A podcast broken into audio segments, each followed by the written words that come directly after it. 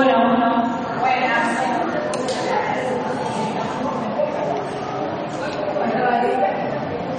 La alegría en ese día y la gracias al Señor porque Omar dice sí siempre. Ya. Eh, es una bendición y sé que hace mucho le vengo hablando de metodología de la catequesis y cuando tomé aquí el curso de liturgia con él, gracias a Dios me regaló ese CD y me volví loca. Tuve que abandonar ese taller porque esa fue una de las veces que mi esposo hizo una crisis cuando se enfermó, que se cayó eh, jugando golf, entonces tuve que abandonar el curso. Eh, antes de que se me olvide, él da otros cursos eh, que tiene, me ha permitido no Camaima, me estaba diciendo ahorita, y él va a pasar la información para los que quieran después va a dar liturgia, porque me dijiste. Eh, sé que muchos no conocen a Omar y yo lo vengo presentando y hablando de él de hace mucho como el matatanazo. Yo le digo, y le he dicho mucho el pequeño Masal, porque de verdad es, más o menos ese estilo. Sabe mucho y estamos un grupito aquí tomando teología con él aquí. Y yo le empecé ahora. Él le va a decir parte de informaciones porque muchos me han preguntado cosas de él que, que no conozco. Pues nada, te damos la bienvenida. Muchas Dejo que gracias. tú te presentes y haga la oración. Bueno, buenos días. Me presento y luego hacemos la oración. Mi nombre es Omar Arbaje de Moya, soy médico, médico de profesión, con una maestría en bioética, aborto, eutanasia, suicidio, contaminación, eso es la bioética, y con estudios de filosofía y ya teólogo con aspiraciones al sacerdocio. Mi proceso del sacerdocio es muy peculiar en el sentido de que ya yo terminé la teología hace casi dos años, pero yo estaba fuera del seminario por asuntos de salud. Entonces, normalmente no ocurre eso, sino que la persona termina la teología y la ordenan diácono o presbítero, sacerdote. Pues como yo he estado fuera, terminé la teología y ahora tengo que volver a integrarme para poder ser sacerdote y ese es mi proceso. Entonces cuando me preguntan, ¿eres seminarista? No puedo responder sí o no, sino que tengo que dar estas explicaciones. Pero en teoría sí, aspirante a sacerdocio, en la teoría. Para mí es un placer estar aquí. Soy el director del Ministerio al Amparo del Altísimo, que se encarga de este tipo de formación. Ya yo estaba hablando con Ingrid, mi madre, postiza, postiza. Eh, estaba hablando con Ingrid sobre algunos cursos y una de las cosas que hacemos es que tenemos una escuela de formación los jueves en la Pucamaima. La Pucamaima ha sido muy amable con nosotros y nos ha regalado un espacio para que tengamos un, un órgano de formación permanente del ministerio.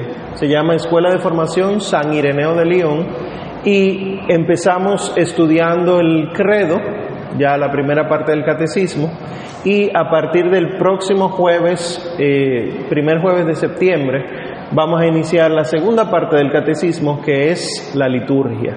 Así que todos están invitados por allá para participar. Las informaciones las pueden encontrar en las redes. Solamente tienen que buscar el Ministerio al Amparo del Altísimo o la Escuela de Formación San Ireneo de León y ahí encuentran toda la información.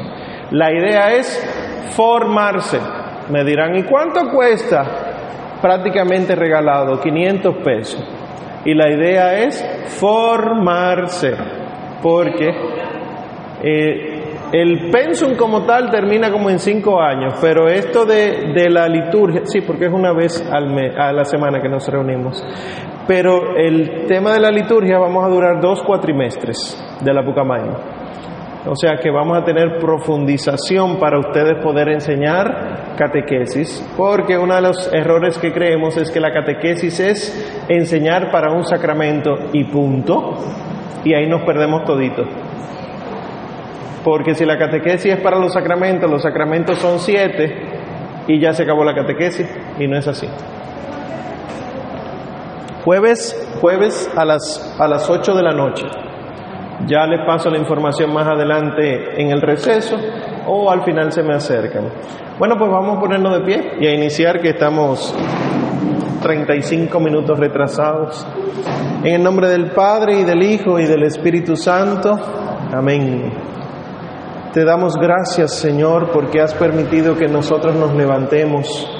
Te damos gracias porque has permitido que imitemos a tu Hijo, nuestro Señor Jesucristo, que descansó en el sepulcro y nosotros anoche, y hoy se levanta para iluminar a toda la humanidad. Te pedimos que como Él podamos nosotros aprender para arrojar luz en las mentes y en los corazones que no conocen de nuestro Señor, para que nosotros podamos ser pastorcitos que guían estas ovejas. Y te damos gracias que nuestro encuentro es sábado, día de la Santísima Virgen María, porque como ella que anuncia la venida de nuestro Señor Jesucristo, ese es el trabajo que queremos asumir. A ti, Señora, primera catequista, que con el solo anuncio del ángel fuiste a evangelizar a Santa Isabel, a San Juan el Bautista y a todos los que te rodeaban, a ti te pedimos que nos enseñes a guardar todas las cosas que aprendamos hoy en nuestro corazón para que ni los afanes de la vida, ni la envidia, ni la soberbia nos los roben, sino que se quede verdaderamente la verdad de Dios en nosotros. Lo pedimos por Jesucristo nuestro Señor. Amén. Bien, sentémonos por favor. Para aquellos interesados, estoy grabando el audio de, del taller. Va a estar disponible en las redes, en la página web, así que no tienen por qué grabar con sus celulares, porque va a sonar mejor con este microfonito de acá y es gratis. Todo eso es gratis. También eh, en la entrada tienen o tenían, no sé, los CDs los CDs contienen cinco documentos importantísimos para ustedes. Primero las diapositivas. No tienen que matarse copiándolo todo. Todas las diapositivas estarán ahí. Copien lo que les interese, pero no la diapositiva porque no estamos en nada. Dos documentos importantísimos para el catequista. Uno que se llama Catequesis Tradende, que se los pongo aquí, que lo escribió San Juan Pablo II sobre cómo debe hacerse la catequesis y otro que es un resumen que se conoce como el Directorio General para la Catequesis, que es lo que escribió la Iglesia sobre cómo debe hacerse la catequesis. Y además le agrego dos libros, uno que es sobre la catequesis para niños, cómo hacer catequesis para niños, y otro, pláticas para catequesis de adulto, porque probablemente aquí haya alguno de ustedes que de catequesis a jóvenes o adultos jóvenes y entonces les sacará provecho. Ya saben que está en el CD y cualquier cosa también estamos a la orden para responder dudas. Pues hoy vamos a compartir la metodología para la catequesis. Hoy no vamos a hablar de la catequesis, sino de la metodología. ¿Qué debemos hacer para que una catequesis dé frutos? Y estos son los temas que vamos a abordar. Primero, Jesucristo, nuestro Señor, el Maestro Catequista. Luego, cuestiones básicas sobre la catequesis, estos cuatro temas. Luego, la adaptabilidad de la catequesis, porque la catequesis no debemos darla igual a todos los grupos etarios ni a las realidades sociales Cuarto, el método catequístico como tal. Y quinto, me tomaré un tiempo para hablar de la catequesis infantil, porque todavía en nuestro país pensamos que catequesis es sinónimo de catequesis infantil. Entonces, ya que es la más abundante, vamos a abordar ese tema. Empezamos con una frase del reverendo Papa Santo Padre Francisco. Ser catequista requiere amor, amor cada vez más fuerte a Cristo y amor a su pueblo santo. Y este amor necesariamente viene de Cristo. Si ustedes no aman a sus catequizandos, no les va a llegar el tema de la catequesis. Si ven a sus catequizandos como un trabajo, no van a transmitir la fe porque la fe no está desvinculada del amor. Yo tengo que lograr, por ejemplo, con ustedes, que esto es una catequesis especializada, lo que estaremos haciendo hoy, tengo que lograr que ustedes se enamoren de aquello que yo amo. Dirían los más modernos, esto es marketing. Esto es estrategia de marketing. ¿Qué tenía la primera comunidad que hacía que la gente quisiera ser de esa comunidad? Que cuando cruzaban por el frente de ellos decían, miren cómo se aman. No, miren cuánto saben. Miren cuántos globos pusieron en la catequesis hoy. No, miren cuánto se aman. Puede que no haya recursos de proyección, de cartulina, de metodología, de libros, pero si hay amor en el catequista, los niños, los adultos van a querer seguir reuniéndose. Entonces, esto es básico. Y aunque nos resulte tedioso, así lo sabemos, es así, hay que resaltarlo. Porque el catecismo empieza diciendo, y lo dicen todos los documentos de la iglesia, que la razón de la catequesis, o sea, la idea de catequizar es descubrir en la persona de Cristo el designio eterno de Dios que se realiza en él, dice la catequesis tradende número 5. O sea, entender el significado de los gestos y las palabras del Señor, los signos realizados por Él, porque ellos encierran y manifiestan su misterio el fin definitivo de la catequesis es poner a uno no solo en contacto, sino en comunión, en intimidad con Jesucristo, porque solamente Él nos transmite, nos lleva al Padre. El mensaje de toda la catequesis, absolutamente toda, aunque usted tenga 30 años dándola, es que Jesucristo es quien nos lleva al Padre. Punto. Hay algunos que utilizan la metodología de embotellarse cosas, por ejemplo, tienen que aprenderse los diez mandamientos de aquí al final de, de este mes, pero embotellárselo sin amor no resulta. ¿De qué me sirve a mí amar a Dios sobre todas las cosas si yo le tengo miedo a Dios? ¿Qué hay que hacer en las personas y no solo los niños? Trabajarle la persona de Dios, las personas de Dios ver dónde está el miedo. ¿Por qué la mayoría de la gente ahora no quiere buscar de Dios? Dice un arzobispo que es venerable, que está camino a los altares ya, el venerable Fulton Chin, él dice, la mayoría de la gente que odia a la iglesia no odia a la iglesia, odia lo que ella cree que es la iglesia. La mayoría de la gente que rechaza a Dios no rechaza a Dios, sino lo que ellos piensan que es Dios. ¿Cuál es el trabajo de nosotros? Enseñarle a Dios. El Dios que castiga existe. Dios castiga, está en la Sagrada Escritura. Pero no existe el Dios policía, que es el que te busca para castigarte. Ese no. Si los papás castigan a sus hijos para enseñarle cosas buenas, ¿cuánto más hará Dios con eso? Está patente en el Antiguo y el Nuevo Testamento. Ni el Dios policía, ni el Dios detective, ni el Dios de trueque. ¿Qué es eso? El Dios que tú le dices, mira, solamente si tú te portas bien, te va bien. Si tú rezas toda la noche, tú vas a recibir bendiciones. Ese Dios no existe tampoco. Pero esos son los dioses que nuestros catequizando llegan a la catequesis con eso metido en el corazón.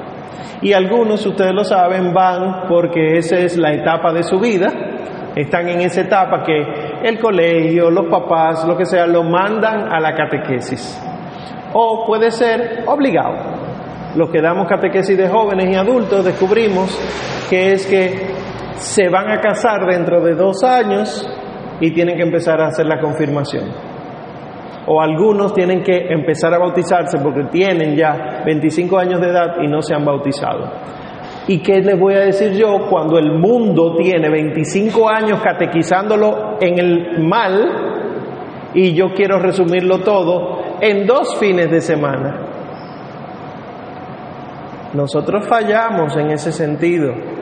Les cuento cómo era la catequesis para el bautismo hace cuestión de 60 años y antes. Para bautizarse, que se supone que es la puerta de entrada a la fe, que se te otorga el Espíritu Santo y tú eres reconocido como hijo de Dios e hijo de la iglesia, tenía que durar mínimo dos años de catequesis para bautizarse. ¿Qué hacemos nosotros ahora en los cursillos prebautismales? Hasta cursillos le llamamos, no curso, cursillo. ¿Y cuánto se lo ponemos a la gente? La parroquia más complicada, un mes. Pero no, ay no, un mes no, mejor me voy para la parroquia tal, que allá el Padre resuelve con dos horas y después queremos que sean verdaderos cristianos comprometidos, que reconozcan a Cristo en la Santa Eucaristía y que defiendan la vida en los lugares de servicio público.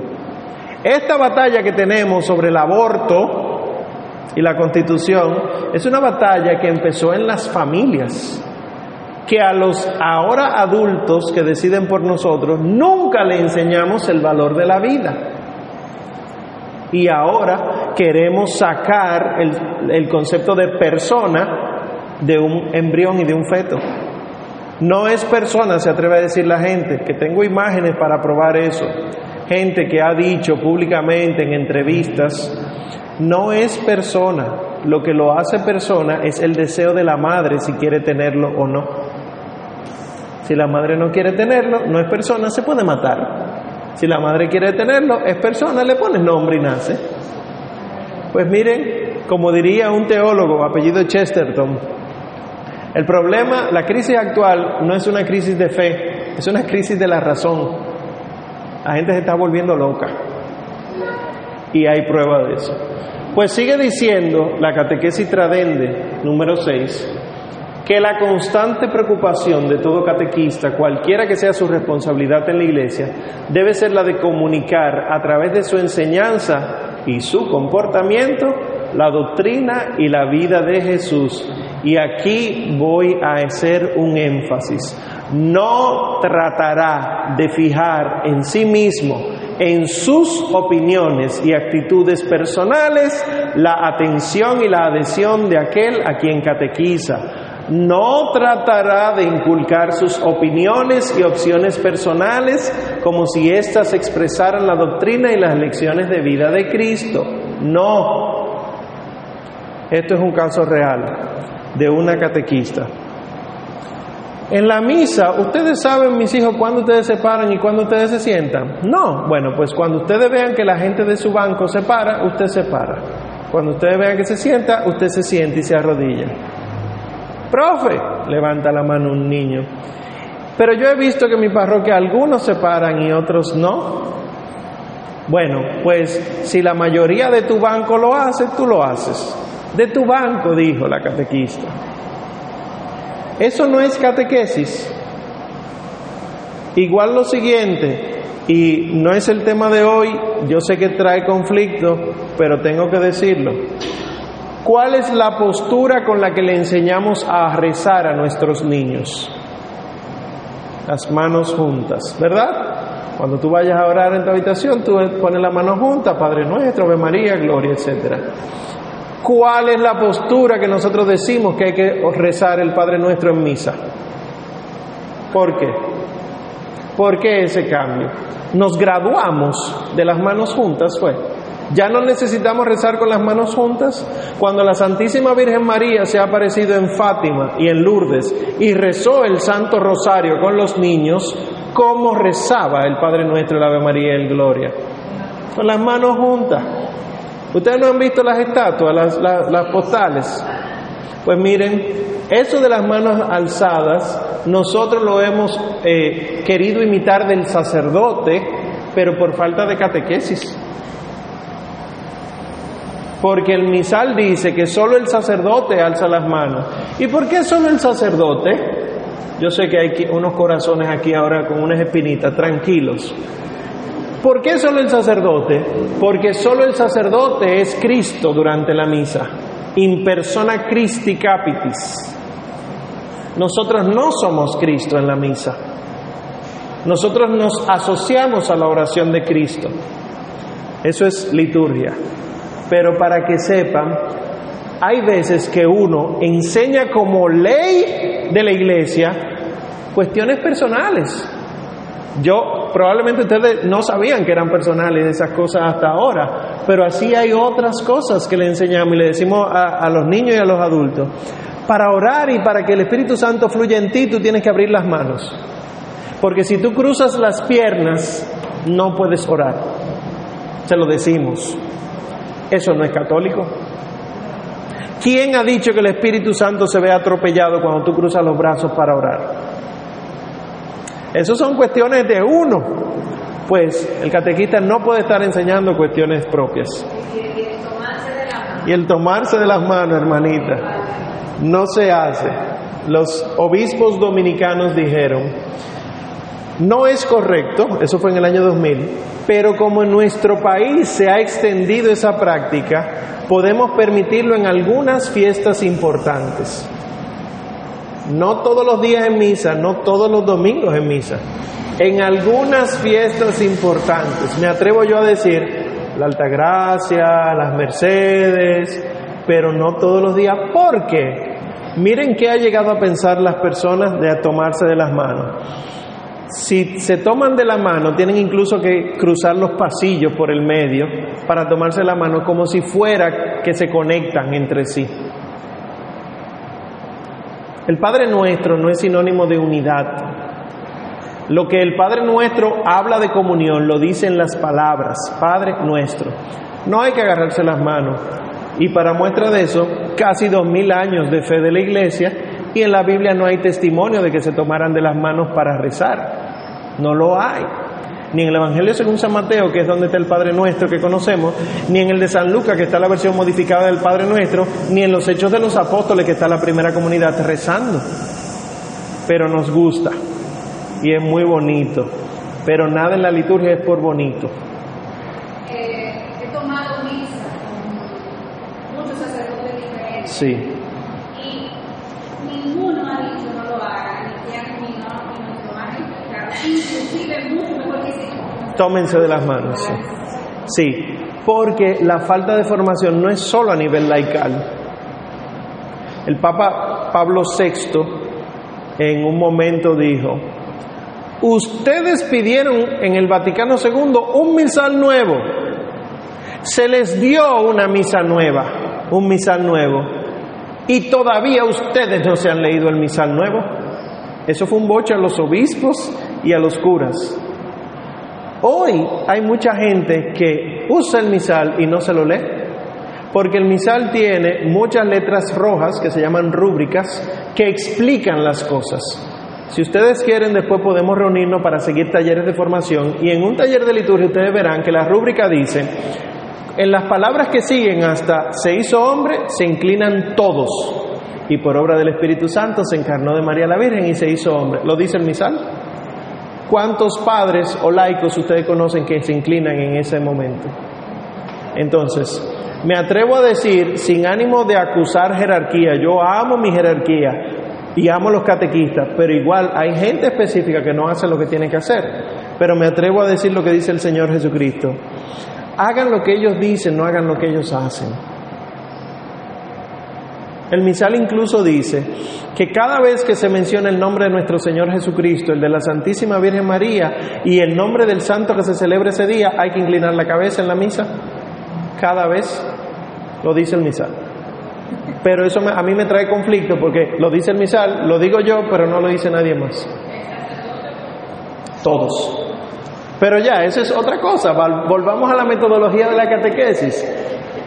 Las actitudes personales y las opiniones no pueden ser incluidas en las catequesis. ¿Por qué? Aquí hay de la renovación. Levánteme la mano personas que son de la renovación carismática. Ok. ¿Aquí hay alguien del el camino neocatecumenal? No.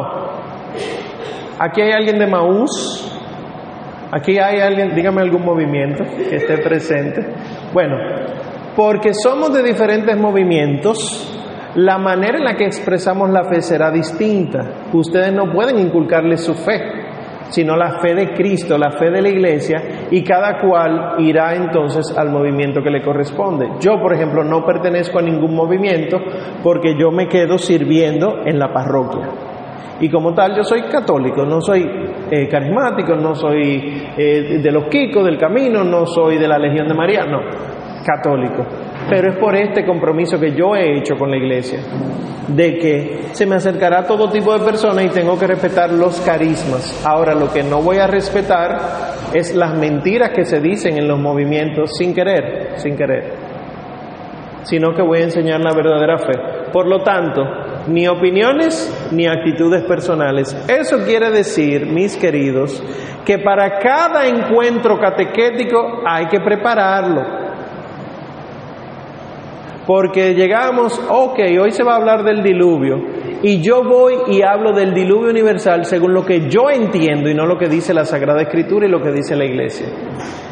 Y resulta que no descubro que en el diluvio, en el, relato del diluvio, hay una versión que dice que fueron subiendo de dos en dos los animales, pero hay otra versión que dice que fueron subiendo de siete en siete. No eran parejas, sino que eran siete animales por cada especie. ¿Cómo yo, si solamente hablo de dos en dos, cuando un niño muy curioso me lea la Biblia más adelante, le digo que lo que yo dije es lo verdadero y lo que tú estás leyendo es falso? O como yo le digo a ellos, no digan que la iglesia se contradice, porque ellos están viendo contradicción en la Biblia y como diría el eunuco de Candace, el que eh, el diácono Felipe se encuentra en el desierto, ¿cómo voy a entender si no hay quien me explique? Estoy leyendo esto, ¿de quién es que lo dice? ¿Qué es lo importante de subir al arca en pareja? ¿Qué es lo importante de subir al arca en siete? pues hay que preparar todos los encuentros catequéticos. Y eso que además dice que como la vida entera de nuestro Señor Jesucristo es continua enseñanza, su silencio, sus milagros, sus gestos, su oración, su amor al hombre, su predilección por los pequeños y los pobres, y la aceptación de la cruz, etcétera, Solamente en íntima comunión con el Señor los catequistas encontrarán luz y fuerza para una renovación auténtica y deseable de la catequesis. El catequista tiene que saber pasar horas en la capilla. Catequista que no ora, catequista que no va a enseñar la fe, catequista que no adora, no va a enseñar el misterio de Cristo en la Eucaristía, porque no lo conoce. Catequista que no va a mí si no comulga, se pierde. Por ejemplo, algo que hemos eliminado de las catequesis, porque quizá no nos conviene en el sentido humano. Ya nos está diciendo que faltar a misa los domingos es pecado mortal, que hay que confesarlo. Y es pecado mortal faltar a misa un domingo. ¿Lo sabían? Transmítanlo.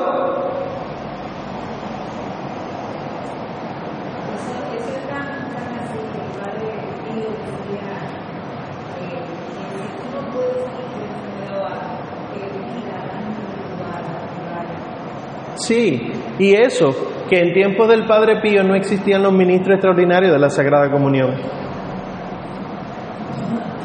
Si, si yo voy a faltar por enfermedad, yo tengo que decirlo a mi comunidad, porque, y es que no te gusta comulgar el cuerpo de Cristo, que el día que te enfermaste no te hace falta. Porque si a mí me gusta algo, por ejemplo, me gustan las donas de un sitio específico que no voy a decir, que están rellenas de Nutella y glaciadas, cada vez que alguien me diga, estoy en tal sitio, yo le voy a decir, tráeme esa. Y si yo tengo una comunidad que está diciendo, estoy en misa, voy a orar por ti, no diga, ay, sí, hermano, gracias, sino dile, tráeme la comunión. Porque lo necesitamos, nuestra alma lo necesita. Pero los niños no deben sí, claro. por el niño, si el papá no lo lleva, porque son niños. Sí, y por eso es que vamos a hablar en la metodología de la catequesis, hay que integrar a los papás en el proceso catequístico. Y eso es uno de los dolores de cabeza. Usted lo va a ver ahora con toda la responsabilidad que tiene. La integración de los padres y o tutores en el proceso es importante, porque usted lo tiene una hora y media a la semana al niño. Y en cuestión de cinco minutos, cuando el papá lo recoge, con lo que el papá dice o lo que pone en la radio se desbarató absolutamente todo. Entonces es un trabajo de catequesis familiar si es que la familia ya no está catequizada. Es un trabajo fuerte. Sí, y entonces con el complejo de culpa el niño lo que hace es que deja de ir a la catequesis. ¿Por qué? Tú tienes, tienen que venir a misa, tienen que venir a misa y el niño no viene porque el papá no lo trae. No, tú tienes que insistirle. No, no es así. Enséñenle el amor por la misa, por ejemplo, que es uno de los sacramentos. Enséñenle el amor por la misa y el niño va a querer pedírselo a su papá y a su mamá. Y le va a pasar como a mí, pero ya yo era adolescente. Cuando yo conocí del Señor Jesucristo, que ya yo estaba casi saliendo del, del colegio, mi familia no creía en nada de eso. Y las reuniones familiares de los domingos se veían interrumpidas porque Omar quería ir a la parroquia. Llévenme, no, llévenme, no, o me voy a pie. Aunque fuera lejísimo, y tuvieron que recogerme un par de veces, ven muchacho, tú eres loco, ¿cómo tú te vas a pie? Ven. Y al día de hoy entendieron que es que mi compromiso con la fe es incluso por encima de mi familia que todavía no conoce a Cristo. Porque si hay algo que tiene que meterle en la cabeza es que la verdadera familia de aquellos que ustedes catequizan es la Santísima Trinidad. Los hijos de ustedes, los nietos de ustedes, no son de ustedes. En el cielo, recuerden esa, esa explicación que nos hace el Señor Jesucristo, en el cielo no hay marido y mujer. Aunque nos gusta la idea evangélica de que sí hay. Alianza eterna entre tú y yo, como dice la hermana Glenda. Han oído esa canción, ¿verdad? Tú me amarás, yo te amaré. Nos gusta cantarla en el matrimonio, pero no es un canto de matrimonio, porque tiene un error teológico. No hay alianza eterna entre el hombre y la mujer.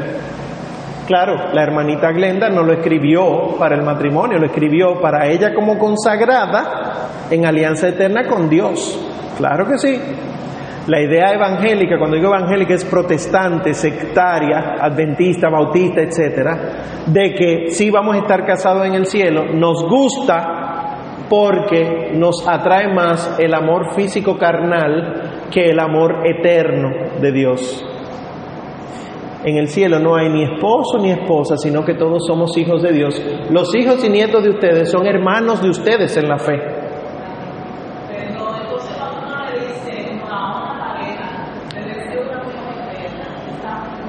Claro, incorrecto, porque el mismo sacramento dice hasta que la muerte los separe. Claro, igual que uno dice en el error, por ejemplo, ay, te acompaño en tus sentimientos, pero ya ella está en el cielo. Usted no sabe si ella está en el cielo. Y tú le estás dando falsas esperanzas, incluso quitándole la posibilidad de que ore e interceda por el alma de su difunto, porque ya está en el cielo. Además de que le estás enseñando de que tú te puedes salvar sin importar cómo tú has sido. Y si hay algo que la iglesia tiene claro es que eso no es así. Se salva aquel que con temor de Dios se arrepiente de sus culpas. Ese es el que se salva. Pero el que dice yo soy así y nadie me va a cambiar, ni Dios lo cambia según él, ese no se salva. Pero nos gusta la idea nueva era y protestante de un Dios que sí te salva como sea. Cuidado, que esa no es nuestra fe. Nuestra fe ustedes la pueden encontrar. El, el primer libro que ustedes deberían estudiarse es el catecismo. Catequista que no conoce el catecismo se desubica y anda como un ciego guiando a otros ciegos.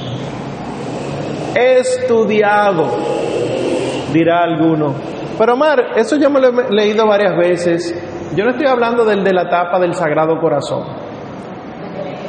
El catecismo del Sagrado Corazón no es el catecismo de la iglesia.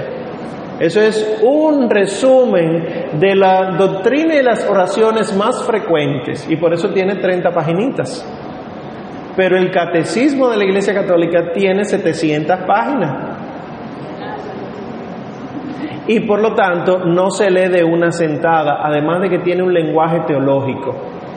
Y dirán algunos de ustedes, pero entonces a veces yo me he puesto a estudiarlo, Omar, para dar una prédica y no lo entiendo, porque un lenguaje muy rebuscado. Sí, pero se convocan encuentros de formación de los catequistas y está el 100% de los catequistas de la zona aquí. Un 10%. ¿Qué pasa? Que si pongan ustedes, todos ustedes, con la formación de hoy, deciden cambiar de actitud y empiezan a formar como la iglesia manda, van a tener el 90% de sus compañeros en contra porque es la, el pleito de uno. Aquí probablemente hay una persona de su capilla o de su parroquia. Cuando a los catequistas les toca dar los sacramentos, si realmente van a la catequesis, al libro del catecismo católico, ahí están todas las preguntas y todas las respuestas de que si una gente puede bautizar, que siempre te digan las preguntas. Sí. Ah, y ahí está todo. Cada vez que da un sacramento, se ve, dice el catecismo, tiene todas las respuestas.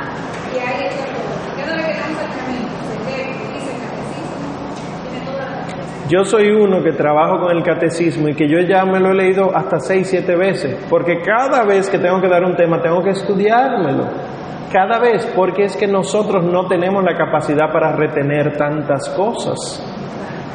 Enseñar un tema, por ejemplo, los estudiantes míos de teología saben que en esta semana, ¿qué pasó? Esta semana hablamos de la creación en la Biblia y todo lo que hablamos ahí fue prácticamente nuevo, pero está ahí y tiene dos mil años siendo leído por la iglesia así.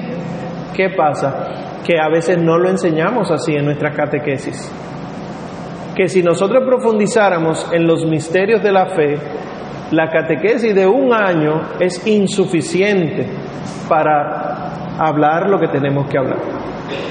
Realmente hay que formarse. Sí.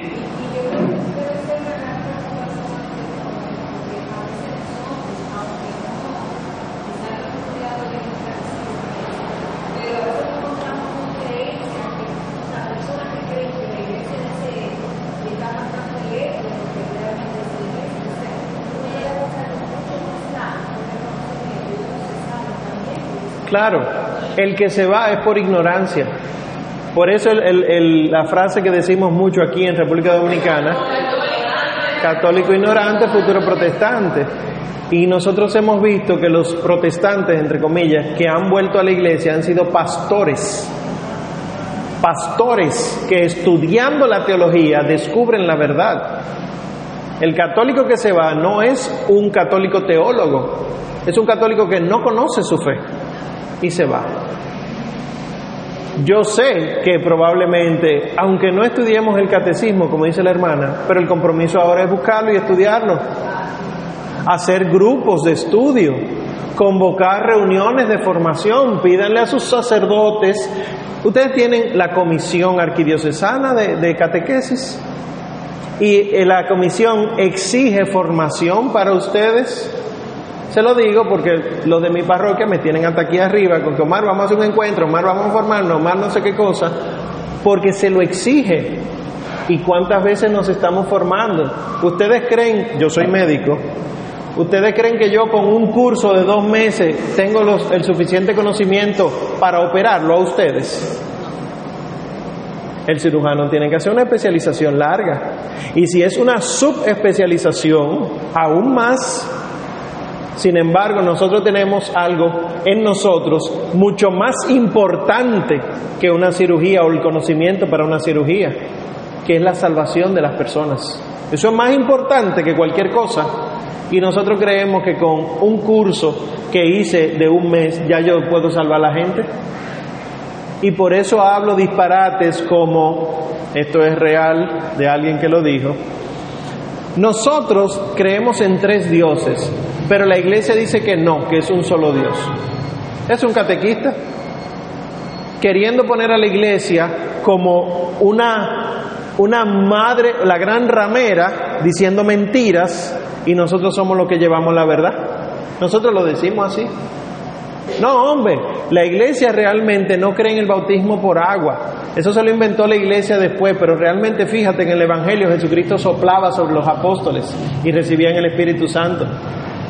Y eso que acabo de decir fue un sacerdote católico. Pero es falta de formación. Y también que a veces le guillamos el ojo a Satanás. Porque cuando yo estoy del lado de Satanás, que quiero complacer a la gente, me sigue más gente. Cuando yo estoy del lado de Dios, la gente se me va. Miren el capítulo 6 del Evangelio de Juan.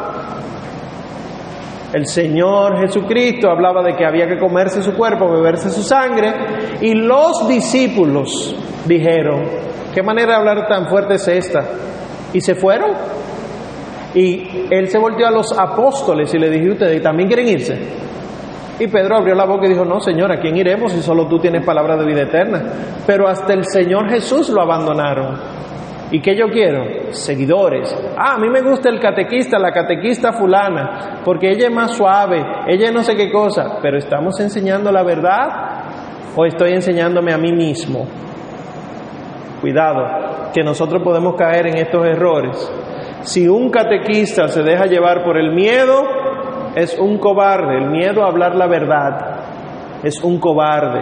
Si un catequista se queda tranquilo y no busca a los, a los catequizando, termina por ser una estatua de museo. Si un catequista es rígido, se vuelve reseco y estéril, dice el Papa Francisco. Entonces, en resumen de esta primera parte, que es prácticamente introductoria, es enseñar a Cristo por la iglesia. Punto.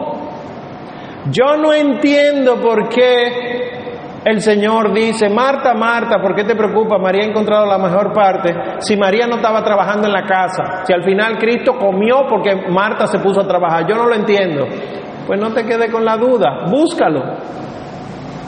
Está la explicación en la iglesia. La iglesia tiene dos mil años de explicación de eso. ¿Por qué el, el, Señor deja que derramen perfume en los pies y se lo sequen con los cabellos? Si Judas tenía razón esa vez.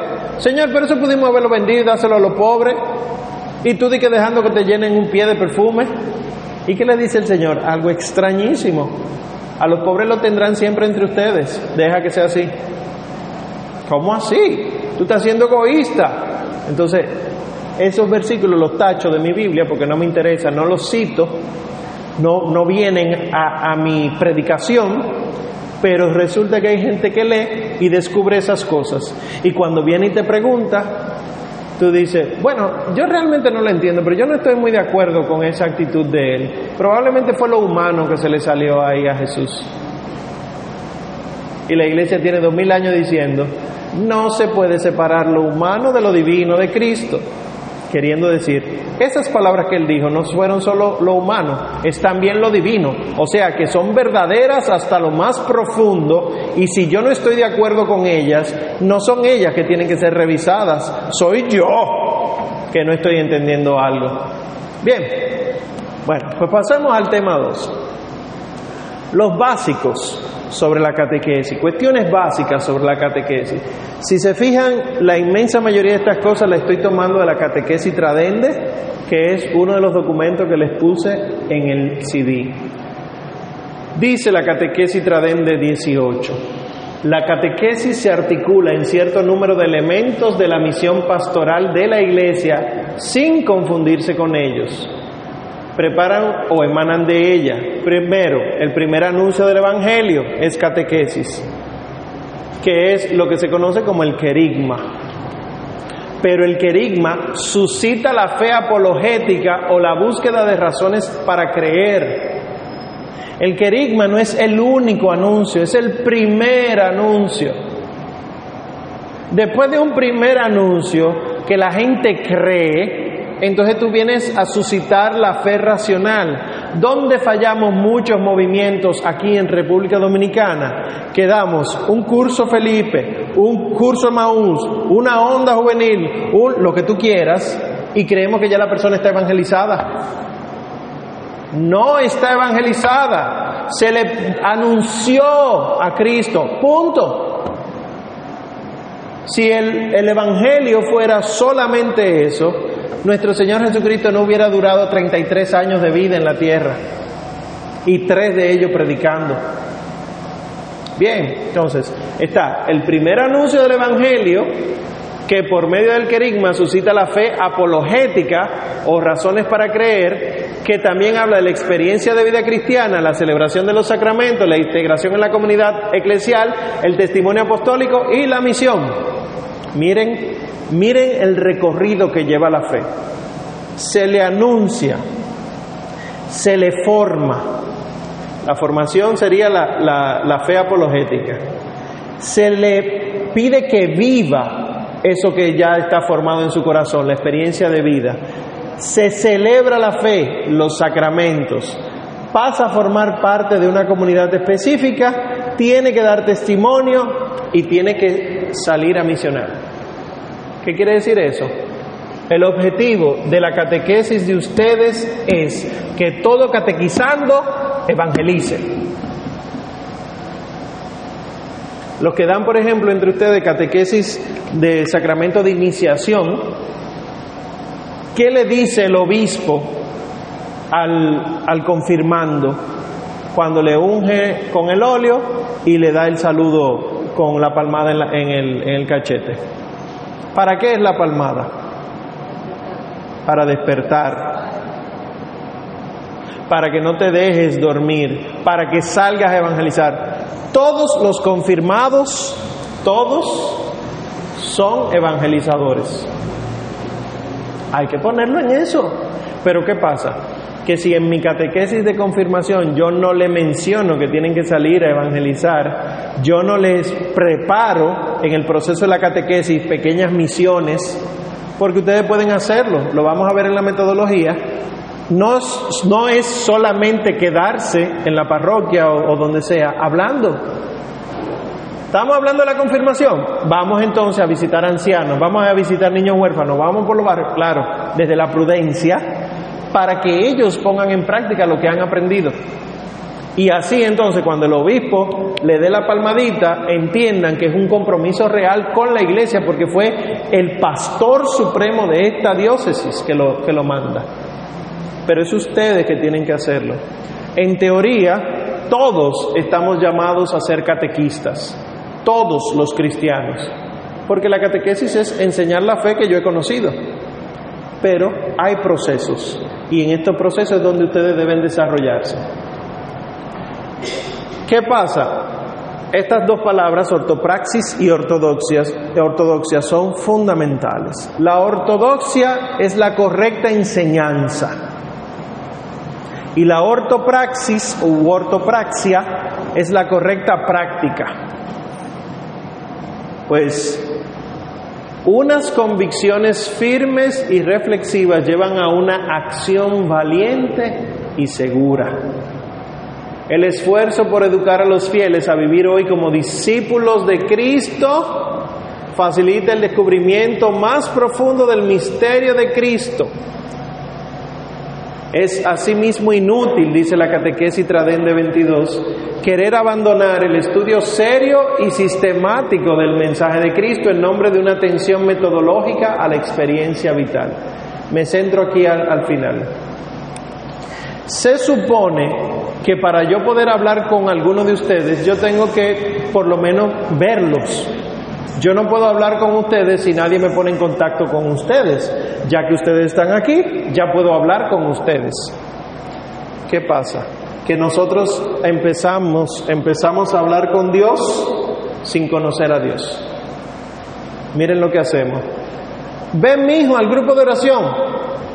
Ven mi hijo a tal comunidad pero resulta que no saben quién es Dios. Y cuando ven una oración o escuchan una oración, no entienden lo que está pasando porque se está hablando además un lenguaje incoherente para la vida cotidiana. ¿Cómo así? Estamos hablando con un ser invisible. Estamos amando algo que no vemos. Y ese es un problema donde Satanás se mete para dividirnos. Ya San Juan lo decía, quien dice que ama a Dios a quien no ve, pero no ama a su hermano a quien ve, es un mentiroso. Que nosotros estamos enseñando un Dios que no se ve, que es la realidad, Dios no se ve. Pero yo tengo que empezar a sembrar la semilla de la trascendencia. ¿Cómo así? Por ejemplo, si ustedes no fueran creyentes, yo puedo hablarle de Dios de la siguiente manera. Ustedes no han llegado nunca a su casa después de trabajar, de lo que sea, con esa queja interna que dice, tiene que haber algo más en esta vida que trabajar. Es que tiene que haber algo más que levantarse y pasar trabajo. Eso es el alma pidiendo el algo más. El perro de mi casa no se pregunta qué hay fuera de las paredes de mi casa. Ya es suficiente, esa es su realidad. Cuando escucha algo fuera es desconocido y por eso le ladra. Yo sí me pregunto, ¿qué hay de más en esta vida? Y entonces, ¿cómo yo trato de suplirlo? Con bailes, con películas, con comida, etcétera. Y voy y soy un parrandero y llego a mi casa con un vacío. Tiene que haber algo más. En el momento se me olvida, pero vuelvo, tiene que haber algo más. Ese algo más es Dios.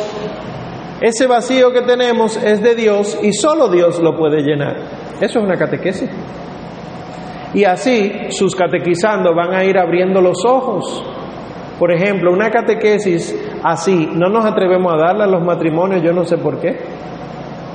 Creemos, si aquí hay catequistas para prematrimoniales, le estoy hablando a ustedes, creemos que al, matrimonio, a la pareja de- del futuro matrimonio, tenemos que hablarle de la economía, de cómo tolerar a la mujer o al hombre, de cómo llevarse bien.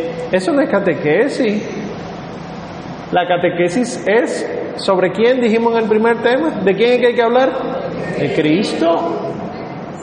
Y a un futuro matrimonio yo tengo que decirle, ustedes no pueden hacer cualquier cosa en el matrimonio porque Cristo tiene que ser glorificado.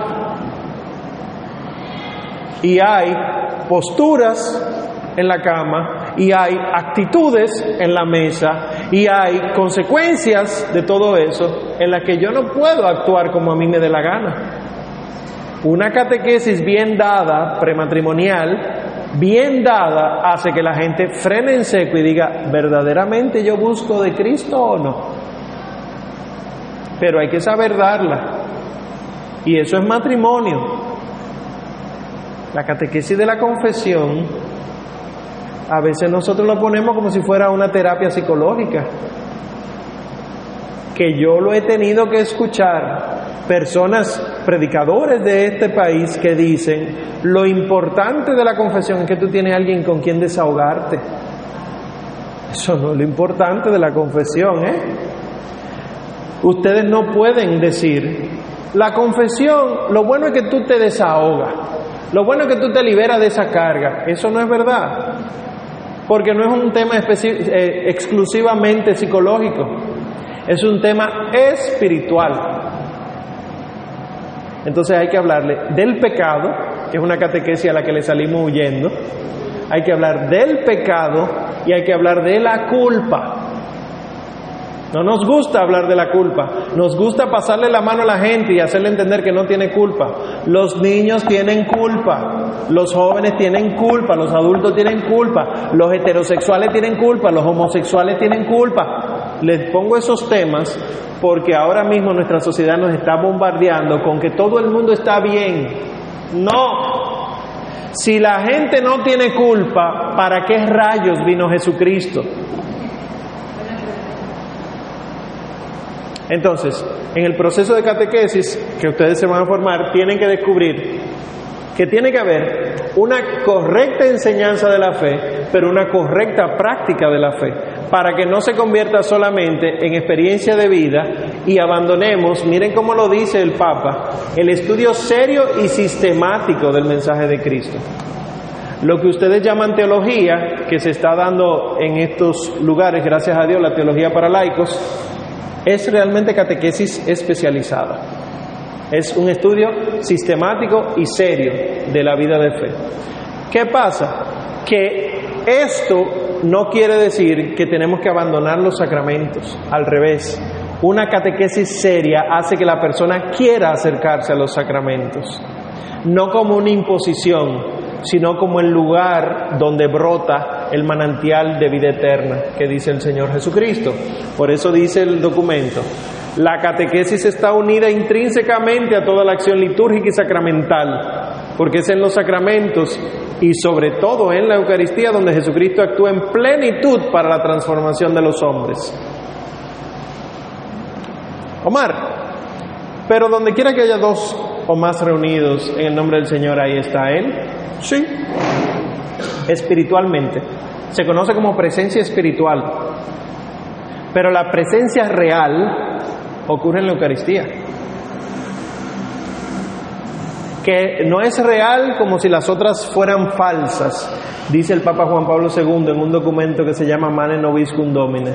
No es como si las otras fueran falsas, es que aquí se realiza en plenitud. Si es en los sacramentos, como dice ahí, y de manera especialísima en la Eucaristía, que Cristo se manifiesta en plenitud, y el fin de la catequesis es predicar a Cristo, ¿cuál es la práctica lógica que deben tener nuestros catequizantes? Acercarse a los sacramentos de manera especial a la Eucaristía. A veces se nos dificulta porque nosotros mismos no amamos la Eucaristía. Ay, no, yo prefiero ir a las 7 de la mañana donde no sé quién porque él da la misa en media hora.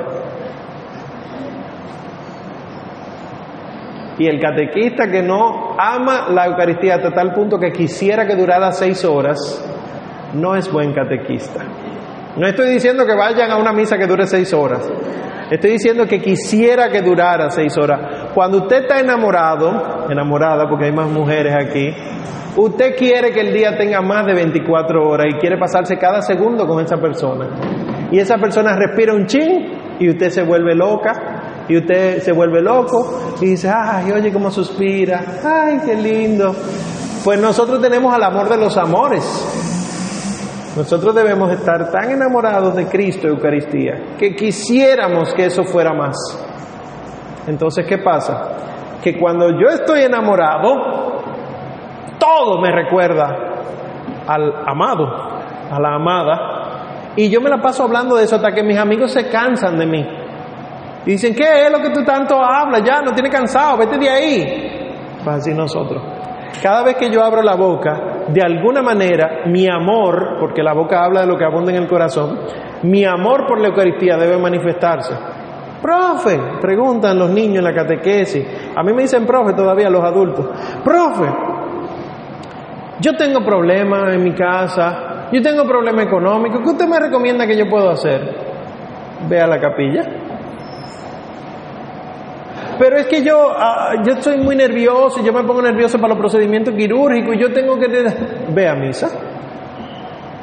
Yo estoy nerviosísimo porque voy a cambiar de vida, me voy para otro país y no sé qué hacer. Confiésate y ve a misa. Si la solución a los problemas de la gente no es la Eucaristía, yo no sé cuál sería la solución. Porque la razón por la que el mundo sigue girando es porque Cristo está en la Eucaristía. Porque ahí es que se muestra la misericordia de Dios. Es la única manera en la que Dios se siente complacido cuando le devolvemos a Él lo que ya Él nos entregó. Lo decimos nosotros. Pues tiene que brotar, tiene que salir. Y además nosotros tenemos que hacer que las personas, lo catequizando, quieran pertenecer a la comunidad eclesial. Mateo 28, del 19 al 20, versículos 19 al 20 dice el Señor Jesucristo, se me ha dado toda autoridad, eso es antes de él subir a los cielos, se me ha dado toda autoridad en el cielo y en la tierra. Por lo tanto, este es el versículo 19, vayan y hagan discípulos a las naciones, bautizándolas en el nombre del Padre y del Hijo y del Espíritu Santo, y enséñenles a guardar lo que yo les he enseñado a ustedes. La catequesis con la liturgia van de la mano. ¿Qué estamos viendo ahora? Y es influencia protestante también. Que nuestras comunidades, 80 gente, 70 gente, y de eso, ¿cuánto vamos junto a misa? 10. Si le toca a mi comunidad servir, hay que rogar que por favor aparezcan para hacer la colecta. Que tú eres lector y yo tengo que estar recordándotelo todos los días porque a ti se te va a olvidar. Y entonces la vida de fe en la liturgia no. Digo, Cualquier parecido con la realidad es pura coincidencia. Yo estoy hablando de otra parroquia, de otra diócesis, eso no pasa aquí. Esta zona pastoral es excelente. Pero si ustedes conocen a alguien que pase por eso, pues es eso lo que estoy diciendo. Que hay que estar llamándolo, hermano, ¿dónde está usted? Faltan 20 para la misa y a usted le toca la primera lectura. ay, es que me cogió la hora. Señores, esa gente no es fácil. ¿Y por qué? Uno en medio de un pique, pero tiene que ser bien cristiano, pero quisiera preguntarle, ¿y por qué le cogió la hora? Ay, porque me acosté tarde anoche, ¿qué tal? Pero usted sabía que venía a misa a las 8. Y es el pleito de nunca acabar en la octava de Pascua y la octava de Navidad. Vamos a misa el 24 de diciembre en la noche, todo muy lindo, etcétera. No aparece absolutamente nadie para misa de 9 el 25. Y para misa de 11 hay que rogar, y asimismo el 31 y el primero. El 31 de diciembre no es obligatorio ir a misa. El primero sí. El primero es precepto. Pero el 31 vamos, estas mujeres encopetadas, estos hombres con sus trajes de gala, que no sé qué cosa. Y el primero no aparece nadie. ¿Cuál es el compromiso que hemos hecho? Si yo catequista no actúo adecuadamente, ¿qué puedo esperar de mi catequizando? ¿Saben cómo se le van a sentar, ustedes que, los que catequizan niños, los 15 muchachitos que usted tiene se van a sentar en misa? Cuando usted se siente en misa y le diga, vengan a misa, que yo voy a estar ahí. Y claro, es el momento para que al final de la Santa Misa usted vaya y salude a los papás, le diga a los papás, a mí me gustaría que ustedes vengan, que se sienten con sus hijos, porque esa es parte de la catequesis. Y aunque usted no lo crea, funciona. Yo he conocido familias que se han integrado, perdón, se han integrado a la iglesia por los niños.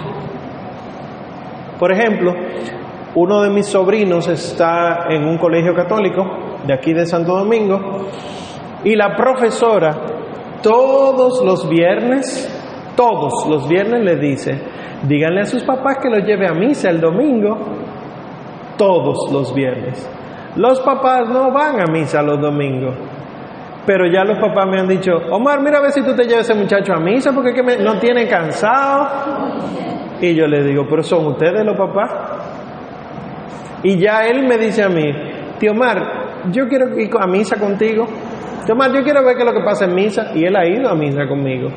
Es un momento de catequesis. De repente nos arrodillamos. Y él me mira y se arrodilla. Y me dice, ¿qué estamos haciendo? Y yo le digo, haz silencio, haz silencio. Mira a Jesús. Y él empieza a buscar por todas partes. En mi parroquia hay un Cristo grande de fondo. Y él me dijo, sí, pero él siempre está ahí. Yo, no, no, no. Eso que tiene el Padre chiquito en la mano. Y un día se lo dije yo a mi sobrina de tres años, eh, al lado de mi madre. Ese es Jesús, ese es Jesús. ¿Y, ¿Y por qué un pan? Me dice ella. Y yo le digo, todo eso en medio de la consagración. Le digo yo, para que no lo comamos. Y ella se asusta. Y viene un pecozón de mi madre, no le diga eso. Y yo, esa es la verdad, mami.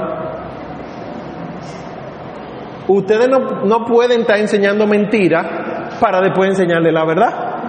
¿Por qué entonces? La verdad es que Cristo se hizo pan para comérnoslo.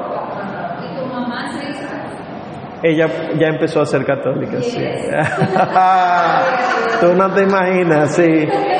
Mami no quería saber de nada de eso y ya sí, gracias a Dios. Y fue por sus nietos. Fue por su, no fue por mí. fue por sus nietos. Claro, los nietos tenían el compromiso porque los papás de ellos, mi, hermano y su esposa, yo le di catequesis para que pudieran casarse por la iglesia. Y yo le dije, los hijos suyos ustedes no me los van a criar fuera de la iglesia católica. Entonces, en partecita fue por mí, pero realmente fue por los nietos. O sea, el trabajo, el trabajo, hay que, hay que trabajar para que se vean los frutos. Y claro, para que se puedan acoger todas estas cosas en la vida de fe. Ahora, ¿de dónde bebe la catequesis? ¿Cuál es el contenido de la catequesis? ¿Y dónde se hace la catequesis? La catequesis siempre extraerá su contenido de la fuente viva de la palabra de Dios, transmitida mediante la tradición y la escritura. ¿Qué es tradición y escritura? ¿Alguien sabe qué es la tradición?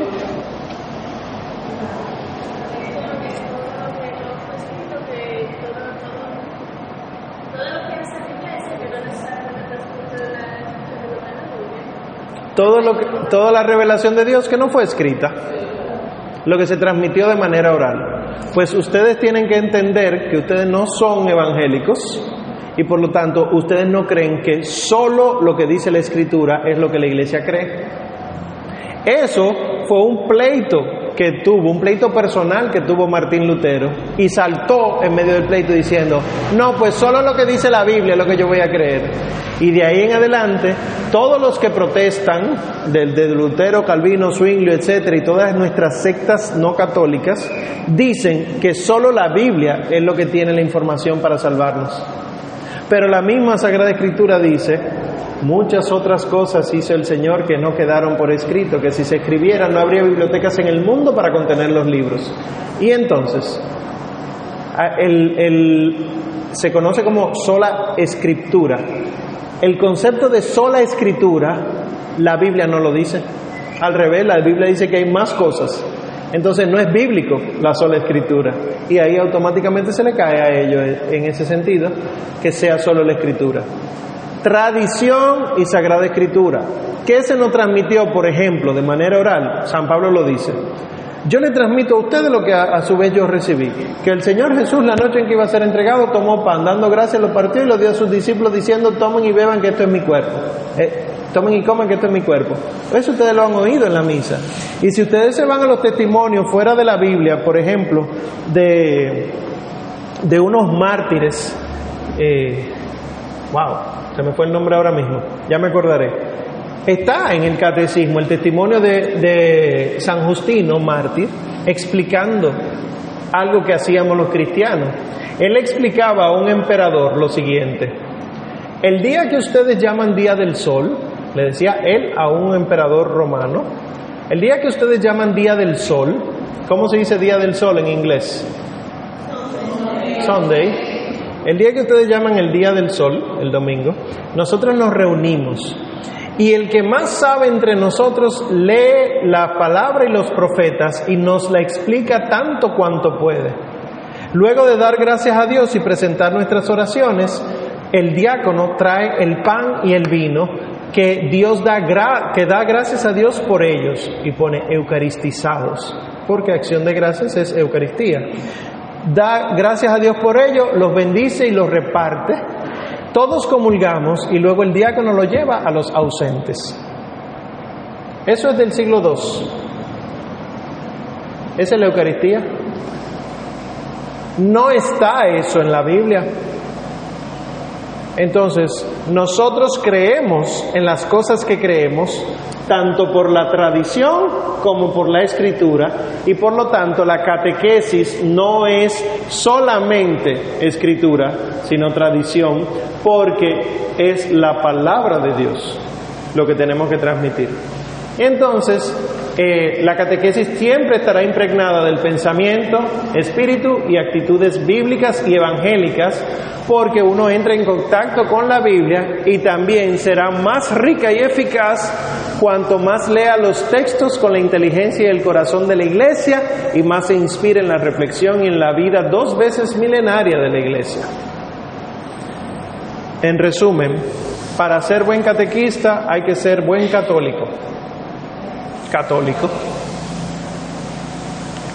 Y eso es el contenido, porque el contenido tiene que ser toda la evangelización, con un estudio sistemático, un conjunto orgánico, etcétera.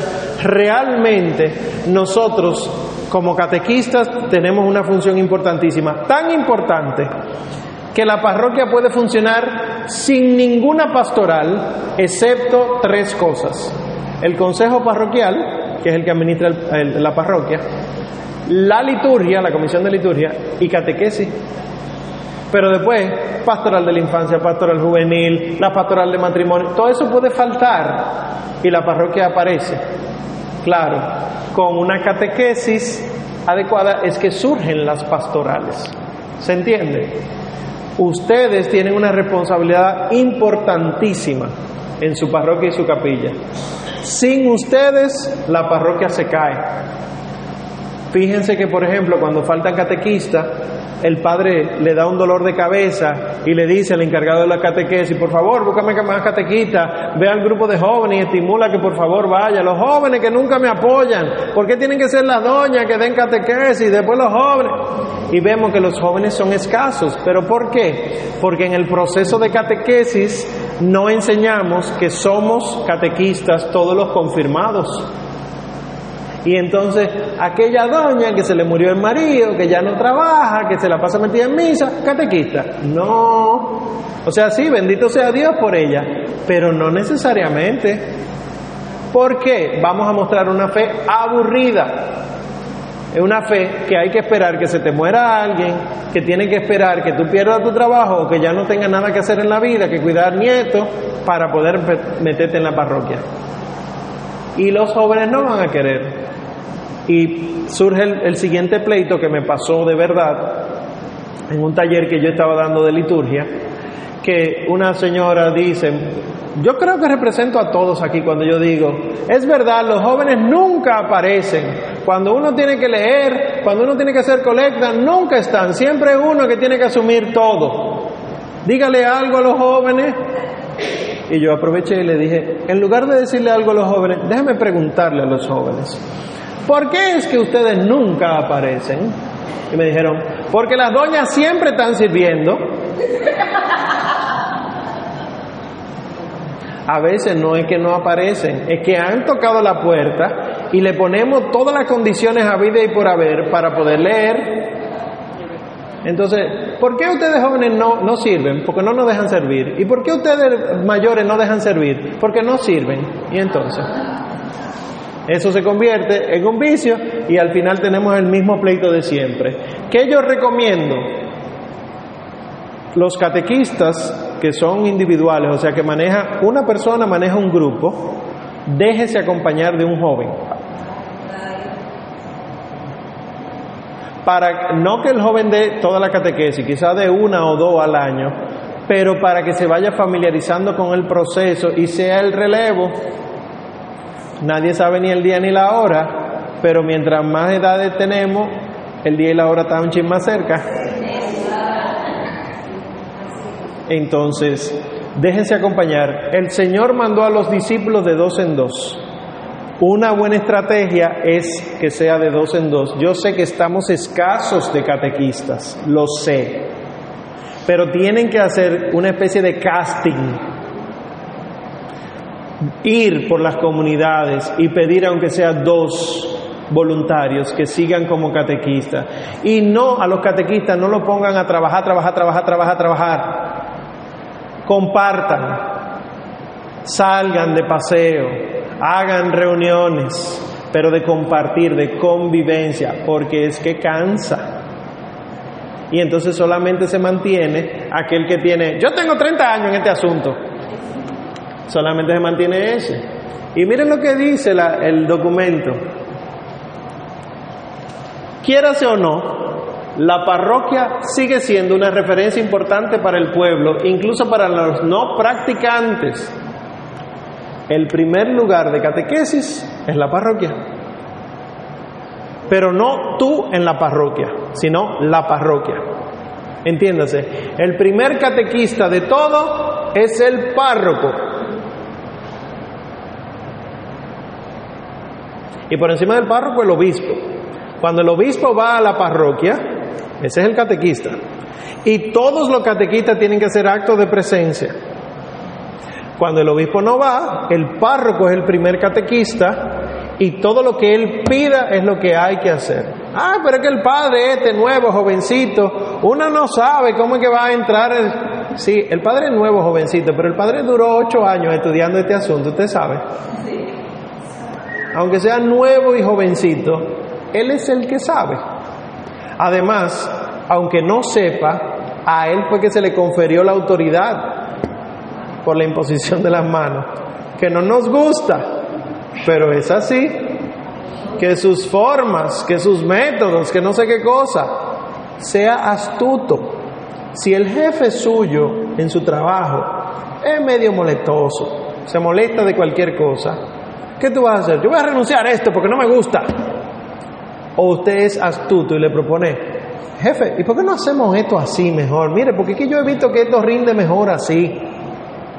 Entonces, por eso que los hijos de las tinieblas no llevan la gabela, como decimos aquí. Porque son más astutos los hijos de las tinieblas. En el mundo nosotros somos, como decimos en este país, unos tigres. Pero en las cosas de la iglesia somos unos palomos. Cuando la paloma es sinónimo del Espíritu Santo, tú sabes. Entonces, ser astuto. El padre no me gusta, es nuevo, es viejo, lo que sea. No me gusta, pero tu trabajo tiene que seguir. Pues propon, y aquí vamos a entrar ya en la segunda parte de eso, propon métodos con metas alcanzables a corto y mediano plazo y luego entonces verá que tendrá aceptación. Bien, entonces primero la parroquia, segundo la familia, que ya hablé un momentito de eso. Los papás cristianos tienen que esforzarse en formar más metódicamente en la familia. Ustedes son papás cristianos o han sido papás cristianos. Aunque sus hijos no les guste, ustedes tienen que ser cristianos. Miren qué pasa. Ustedes empiezan a dar catequesis a jóvenes, que a mí me ha pasado. Y los jóvenes se preguntan en un momento, pero tanto que habla, ¿y dónde están los hijos de ella? Yo nunca lo he visto aquí en la parroquia. ¿Dónde están los hijos de él que nunca... Y es un tema de testimonio. Y es verdad que uno no puede tirarse los hijos arriba por más que quisiera. Pero si el testimonio, si la semilla no se siembra, no va a haber planta que dé fruto. Ahora, no se dejen meter miedo porque durante muchos años yo iba solo a las parroquias. Y el día de la madre, solito. Y el día del padre, solito. Y yo tenía que regalar, pero no me coja tanta pena. y el día de la madre que le entregaban un clavel a uno para entregárselo a su mamá, yo le entregaba a una doña que yo quería mucho y el año que viene a otra, etcétera. Omar, ¿cómo fue tu llamado moviéndote tú en un ambiente no cristiano? O sea, porque tiene que haber sido algo. Sí, sí. O sea, no es de que, que yo vengo de la droga y era mujeriego y el Señor llegó a mi vida. No, yo era un muchacho tranquilo, de estudio, buen estudiante, buena gente. Pero como todos los seres humanos, anhelaba algo más. O sea, ese deseo de algo más. Resulta que yo eso estaba tratando de llenarlo con un primo mío, que como, como uno se obsesiona a veces, no, este, este es mi hermano, este es eh, mi mamá, es lo mejor para, para mí. Bueno, pues a mí me tocó con, un primo. Eh, yo lo admiro, él lo que sea. Y resulta que teniendo él 21 años de edad, él estaba, era mayor que yo, él murió. Y el vacío en mí, ya usted sabe, a todo dar porque yo lo había depositado en él. A mí los estudios no eran la gran cosa, porque yo lo resolvía. Eh, a mí me inculcaron valores en mi casa, gracias a Dios, y principios. O sea, yo no tenía un vacío por carencia de cosas materiales, sino por afecto. Se va el afecto humano por, entiendo yo que es voluntad de Dios. Dice Romanos 8:28, sabemos que todo obra para el bien de los que aman a Dios, de los que le buscan, incluso la muerte y enfermedades de los familiares y nuestras. Pues el vacío era tan grande que todo empezó a perder el sentido y justamente miércoles de ceniza del año 99 me toca ir a la misa del colegio mío, un colegio católico, pero lo único que hacía era celebrar misa de ceniza. Eh, ya cambió eso. Hasta de espalda al altar me siento yo. Éramos tanto que el padre dijo, siéntense aquí en este murito del presbiterio, y yo me senté de espalda al altar porque a mí no me interesaba nada de eso. Y al lado de mí se sienta una amiga que yo le pregunté, ¿qué tú haces cuando tú te sientes vacía y mal? Y las palabras de ella me transformaron, no por lo que ella dijo, sino por lo que implicó. Ella me dijo, ¿qué tú vas a hacer esta noche? Te invito a mi parroquia. Y fui a su parroquia, me invitaron ahí al, el primer domingo de cuaresma, o sea, el, el domingo siguiente, al grupo de jóvenes, Y ahí empecé a caminar en la fe. Caminando en la fe me di cuenta que Dios es más grande que cualquier vacío que yo tenga y que por lo tanto si Él suple todas mis necesidades sin yo tener que darle nada, cuando Él me pida algo, yo debería darlo por completo. Pues Él lo hizo. Y Él me dijo, Omar, la mies es mucha y los obreros son pocos. Y yo dije, bueno, vamos para allá entonces, con dolor, con mucho dolor, porque yo acababa de terminar la carrera de medicina. Y él me dijo eso. Yo estaba estudiando para irme a Estados Unidos, coger mis exámenes y hacer la especialidad allá. Yo tenía mi novia, o sea, normal, normal. Ahora soy un anormal. Eh, pero el Señor dijo eso. Si quieren después yo le cuento el testimonio con más detalle, pero eh, no fue fácil porque pasé de, de una familia que no cree en nada a yo tener un compromiso radical con el Señor y que mi familia se opusiera a eso. Mi familia no estaba de acuerdo. No, todavía estoy vivo, estoy vivo. Sí, sí. Y que en mí se ponían tantas esperanzas. Nosotros somos tres varones. Yo eh, me iba muy bien en lo académico. O sea, ya, ya estaba todo listo. Y el mismo Señor me abrió camino para irme a hacer la especialización. Todo, todo, todo, todo. Pero más vale obedecer a, los, Dios antes que a los hombres, dice San Pedro en los Hechos. O sea, cuando uno responde a Dios, dice San Pablo, todo lo demás lo considero basura con tal de ganarme a Cristo. Llega un momento, y ojalá que ustedes todos piensen así, todos sus compañeros, hermanos catequistas, que la salvación de los demás es más importante para ti que cualquier carrera que tú hayas estudiado. La medicina, tú vas a salvar a mucha gente, Omar. Tú deberías quedarte como diácono y así trabajas y también estás con las cosas de la iglesia. Me dice mucha gente católica, todavía me lo dice. Pero está bien, pero no estaré yo haciendo mi voluntad. ¿Y qué es mejor, mi voluntad o las de Dios? Y la voluntad de Dios no está por encima de cualquier cosa. Son preguntas existenciales que aunque ahora mismo yo no soy sacerdote, yo tengo testimonio de, por ejemplo, la abuela de mi madre, mi bisabuela, estaba en la clínica muriendo. Y mami me pidió que la acompañara. Yo llevé a mami, dejé que ella entrara a la sala y yo, médico al fin, cojo el récord para revisar cómo está todo de mi, de mi bisabuela. Yo andaba en t-shirt y jean. Y cuando entro por fin a la sala de la habitación, le escucho a mi bisabuela que cuando me ve dice, ay, mi mamá se llama Yadira, ay Yadirita, qué bueno que viniste y me trajiste un sacerdote. Y ella le dijo, no, no, doñaita, no, ese es Omar, el segundo, el médico. Sí, yo le estoy viendo de sacerdote, él es sacerdote. Yo me engranojo porque las veces que a mí me ha fallado la fe con respecto a mi vocación, son esas cositas que hace que yo me acuerde para qué fue que Dios me llamó. Porque yo con jean, tenis y t aparecía como un sacerdote ante una moribunda. Eso a mí me transforma. O sea, aunque el obispo no llegue a imponerme la mano, sea porque yo me morí, sea porque yo fui desobediente, yo fui llamado al sacerdocio y sacerdocio seré, sacerdote seré en el cielo porque ese es el llamado que yo tengo. Ahora, yo tengo que ir viviendo este llamado aquí. ¿Por qué? Porque la única manera en la que yo seré verdaderamente feliz es si obedezco la voluntad de Dios. Por eso hay muchas personas casadas que no son felices, porque el matrimonio no es para todos, es una vocación también. Y como diría el, cardenal Nicolás de Jesús, hay muchos sacerdotes que serían muy buenos padres de familia entonces lo dijo él en una reunión a ellos. Porque hay que reconocer que muchas de nuestras decisiones no son considerando el llamado de Dios, sino mis caprichos.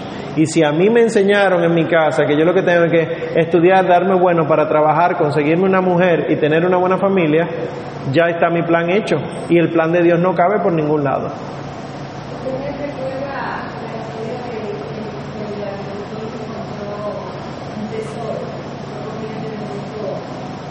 Bendito sea Dios. Ore por mí. Ore por mí.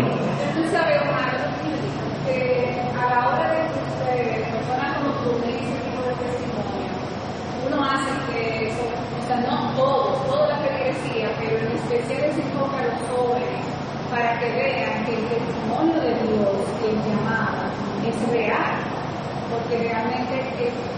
Yo tengo un llamado para el campo de cienentes y eso no sabía. Sí porque a los jóvenes que yo les doy el testimonio. mentira, mentira, madre. sí, o sea, yo lo doy, pero yo lo doy en situaciones en las que eh, me lo piden. Porque si ustedes se fijan en mi presentación, yo siempre digo que soy médico y luego entonces que tengo el, el llamado al sacerdocio, porque impacta. Pero a los jóvenes le impacta más. Porque el joven no entiende cómo tú puedes renunciar a, a tu ser autosuficiente para someterte. Y la sociedad ahora mismo no lo entiende. Y hay mucha gente que me mira hasta con incredulidad, queriendo entender que, o dar a entender que yo lo que tengo es una pantalla, de que yo lo que estoy haciendo es un negocio con esto y, y lo que presento es esta falsa humildad, ¿no? O sea, a mí me trabaja, la decisión que yo he tomado a mí me trabaja porque yo sigo siendo un hombre de 36 años, médico, o sea, profesional, con especialización, que domino varios idiomas y ahora con teología, que no estoy trabajando y que estoy soltero, según el mundo, tú sabes. Sí, porque una de las cosas cuando yo he hablado de ti, te presento y invito a tus charlas, que, que creo que recomendamos, o sea, la gente me hace muchas preguntas de ti, a veces me tira mucho cocorita, o Claro, claro. Entonces, por eso es que digo que quizás es Sí. hablar un poquito más de para que esas cosas se lleguen. Sí, sí, pero a mí realmente el cocorícamo y la guasacaca no me vuelven loco. O sea, que hablen. Yo, como dice San Pablo, yo sé en quién he puesto mi fe. El problema es que tengo que enfrentar a a gente dentro de la misma iglesia. Sí, sí. Porque cuando lo traje por primera vez aquí con mateología, yo encontré un frente y me dieron un buen coche en la directiva de catequesis. Inclusive este, este curso yo lo estoy haciendo, es invitación, ¿En. En catacumba. Voy a dar por encima de ustedes. Estas son las catacumbas cristianas. Eh, los cristianos tenían que esconderse. Yo no tengo nada que esconder. O sea, yo soy esto que les he dicho que soy. Lo único que trae conflicto porque la gente quiere que las cosas se hagan como ellos dicen. ¿Qué pasa? Mi proceso me lo ha llevado Dios. Si, si hubiera sido por mí sin Dios, yo fuera ahora mismo especialista que está viniendo cada seis meses a este país a operar a niños de gratis, casado felizmente con una mujer y tres niños pelirrojos, porque me atraían las pelirrojas. O sea, mi casa iba a tener una cocina grande porque me gusta cocinar, pero no son mis planes. Toda mi vida estaba en, en un ritmo, o sea, todo estaba perfectamente eh, coordinado. Yo terminaba en pensum todo, yo eh, hacía los cursos justamente todo perfecto, hasta que entré al seminario.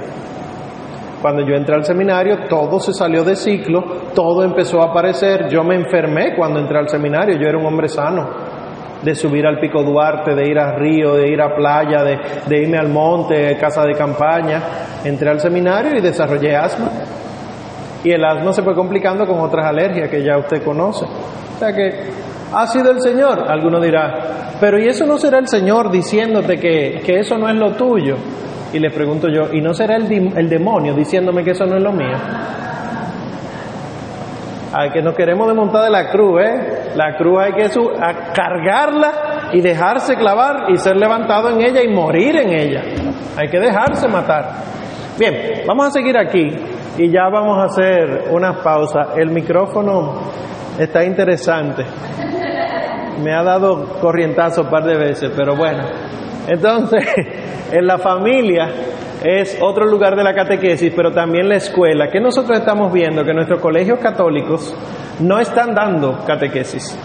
Están dando la formación integral humana y religiosa y nos quedamos en la formación integral y humana. Y la religiosa es saber qué es la Biblia, cómo se divide, quién fue Moisés, etcétera, pero no aplicárselo a la vida. ¿Cuál es el reto? Si aquí hay algún maestro de algún instituto o colegio de, de intención católica, enseñar. No se dejen meter miedo. Nosotros andamos con un complejo de culpa los católicos. Y tú ves que un evangélico no pierde tiempo y, tiene, y si tiene que coger un alto parlante y ponerse en una esquina, lo hace. Yo si voy a aconsejar a un jovencito en un colegio, no me atrevo a decirle busca de Dios. No se, no se dejen meter miedo. Nosotros tenemos la auténtica y plena fe, que es la fe cristiana católica, diría un santo de España. Cristiano es mi nombre y católico mi apellido. Por una, por el primero, yo soy identificado a nivel personal, pero por el segundo, yo identifico mi misión. Católico quiere decir universal, para todos. Y Dios, ¿para quién es? Entonces Dios es católico. Bien. Eh, y también las asociaciones de fieles. Aquí, con respecto a lo que hablábamos antes con la hermana antes de empezar el, el taller, nuestras comunidades deben recibir formación. ¿Cómo se hace? En los grupos de oración, en los encuentros, siempre hay que dar un tema catequético, siempre. ¿Qué es un tema catequético? Yo puedo hablar perfectamente del aborto. El aborto, las tres causales en nuestro país, cómo defender adecuadamente la vida. Pero eso es catequesis desde la moral de la iglesia. Yo no puedo emitir una opinión personal. Por ejemplo, ¿qué sería una opinión personal? Yo soy católico, pero yo estoy de acuerdo con que las parejas casadas utilicen anticonceptivos, porque es que tú no te imaginas, Omar. Si tú eres católico, pero no eres católico. Porque hay unas, una lógica al interior de la fe de la iglesia. Me pasa, por ejemplo, yo tengo unos amigos que son psicólogos y en psicología se enseñan muchas escuelas de pensamiento y uno coge de todo. Y esos amigos católicos me dicen, lo más difícil fue coger lo que es católico de todas las enseñanzas. Porque lo normal es que te diga un psicólogo, oye, mira, la masturbación es parte normal del proceso de desarrollo del ser humano. Pero la iglesia te dice que no, que es un pecado malo. Y entonces, ¿cómo tú lo compaginas? ¿Cómo tú compaginas la pornografía, que es parte del desarrollo del ser humano, como un vicio, con un vicio, como dice la iglesia? Pues la iglesia, además de que tiene la sabiduría dos veces milenaria, tiene la sabiduría de Dios. Y lo que ha discernido es que cualquier pensamiento, palabra, obra u omisión que te aleje de Dios y te centre en ti mismo es pecado. Por eso la masturbación es pecado, la pornografía es pecado, el mentir es pecado, el robar es pecado, todo eso es pecado. Pero yo tengo que tener una firme convicción, no sé si aquí habrá algún psicólogo, tienen que ponerse en eso. Tienen que ponerse en eso. Porque a mí, por ejemplo, me pasa con la medicina, que no se compara con la psicología en ese sentido, porque no hay líneas de pensamiento, sino que hay líneas de acción en medicina. Pero aún así hay quienes están proponiendo muchos métodos para el aborto, por ejemplo, o para la anticoncepción, o para la fecundación artificial, y entra en conflicto con normas de la iglesia. Entonces, ¿qué tengo que hacer yo? Formarme, estudiar estos métodos, saber en qué consiste, para yo decir no con fundamento. Aquí probablemente no haya tantos médicos y psicólogos como pensamos, pero es un reto. Porque aunque ustedes no sean eh, trabajadores del área de la salud, ustedes sí son papás, tíos, abuelos, hermanos mayores, y entonces estos, estas personas, aunque sean más viejas que ustedes en edad, son menores en la fe que ustedes. A mí me pasa mucho. Como el Señor en mí ha puesto la, facilitación, la docencia, muchos de mis estudiantes son mayores que yo en edad, pero son menores en la fe. Y tengo que actuar como un mayor para esta persona. ¿Y cómo le habla su papá a un niño que ya le ha corregido varias veces? ¿Cómo le habla, qué consejo le da el hermano mayor al menor para que no caiga en los mismos errores que el mayor pasó? Hay tonos, hay actitudes y conductas, pues sepan que eso es igualito en la fe. Si usted tiene que ser duro, duro, firme, no, no eh, malo, firme en una corrección, séalo, pero desde el amor. Por ejemplo, me pregunta alguien, Omar, ¿Cómo yo le puedo decir a estos hermanos católicos? Me dieron un, tríptico que decía unas cosas rarísimas sobre buscar la paz interior. ¿Cómo yo le puedo decir a este hermano católico que está repartiendo estas cosas que eso no es de Dios? Y yo le dije, ¿es católico, como tú me dices? Sí, pues tú se lo dices. Hermanito, eso no es católico, esas no son actitudes nuestras, usted no puede estar en eso y ya. El, cuando nosotros vamos por abajito y dice, hermano, hay que ver si eso que usted dice es verdad, la autoridad se te fue ahí mismo. Dice el Señor Jesús en el Evangelio según San Lucas, cuando los entreguen a los tribunales, no preparen su defensa. El Espíritu Santo le inspirará palabras que nadie podrá refutar. Pero el Espíritu Santo hay que conocerlo. Bien, entonces nuestros fieles necesitan eh, esta formación porque la iglesia es educadora de la fe. Y eh, concluyo con este, esta frase del Papa Francisco. Prefiero mil veces una iglesia accidentada y no una iglesia enferma. Una iglesia, un catequista que tenga el valor de arriesgar para salir y no un catequista que sabe todo, pero cerrado siempre y enfermo es mejor que nosotros entendamos que el abajamiento de nuestro Señor Jesucristo para salvarnos es el mismo abajamiento que tenemos que tener nosotros con las personas y sobre todo con los niños. Y rápidamente, antes del receso, quiero hablar de, de la adaptabilidad de la catequesis, rápidamente. El documento habla de la catequesis de los párvulos, los párvulos son los pequeñitos de un año a dos años de edad. Se les da catequesis. No crean que no, lo que pasa es que no te lo dejan solo en la parroquia, como si fuera un, un preescolar. Se les da catequesis. Lo que pasa es que se les da en casa y normalmente el catequista son los papás, pero hay catequistas que visitan los hogares cuando los papás no están preparados. ¿Por qué se le da catequesis? Porque al niño recién nacido que ya puede fijar los ojos, usted le prende la televisión y le pone no sé qué cosa y ya el mundo lo está catequizando. Entonces tenemos que hacerle la contraparte al mundo y tenemos que hablarle de Cristo. Y para estos pequeñitos, eh, sus padres y el ambiente familiar son los que le dan los primeros rudimentos de la catequesis, que es una revelación del Padre celeste y bueno para que ellos le teman a Dios, punto. Al pequeñito, tengo por ejemplo unos amigos muy queridos que tienen eh, ya dos pequeñitos, lo que hemos hablado es que ellos tienen que enseñarle, y se lo están haciendo, que ellos, ellos dos, la pareja, no son su verdadero papá y su verdadero mamá, sino que Dios los puso en el vientre de ella por la acción del papá y que María Santísima es su mamá. A veces uno piensa, pero esto puede traerle confusión, Omar. No le trae confusión.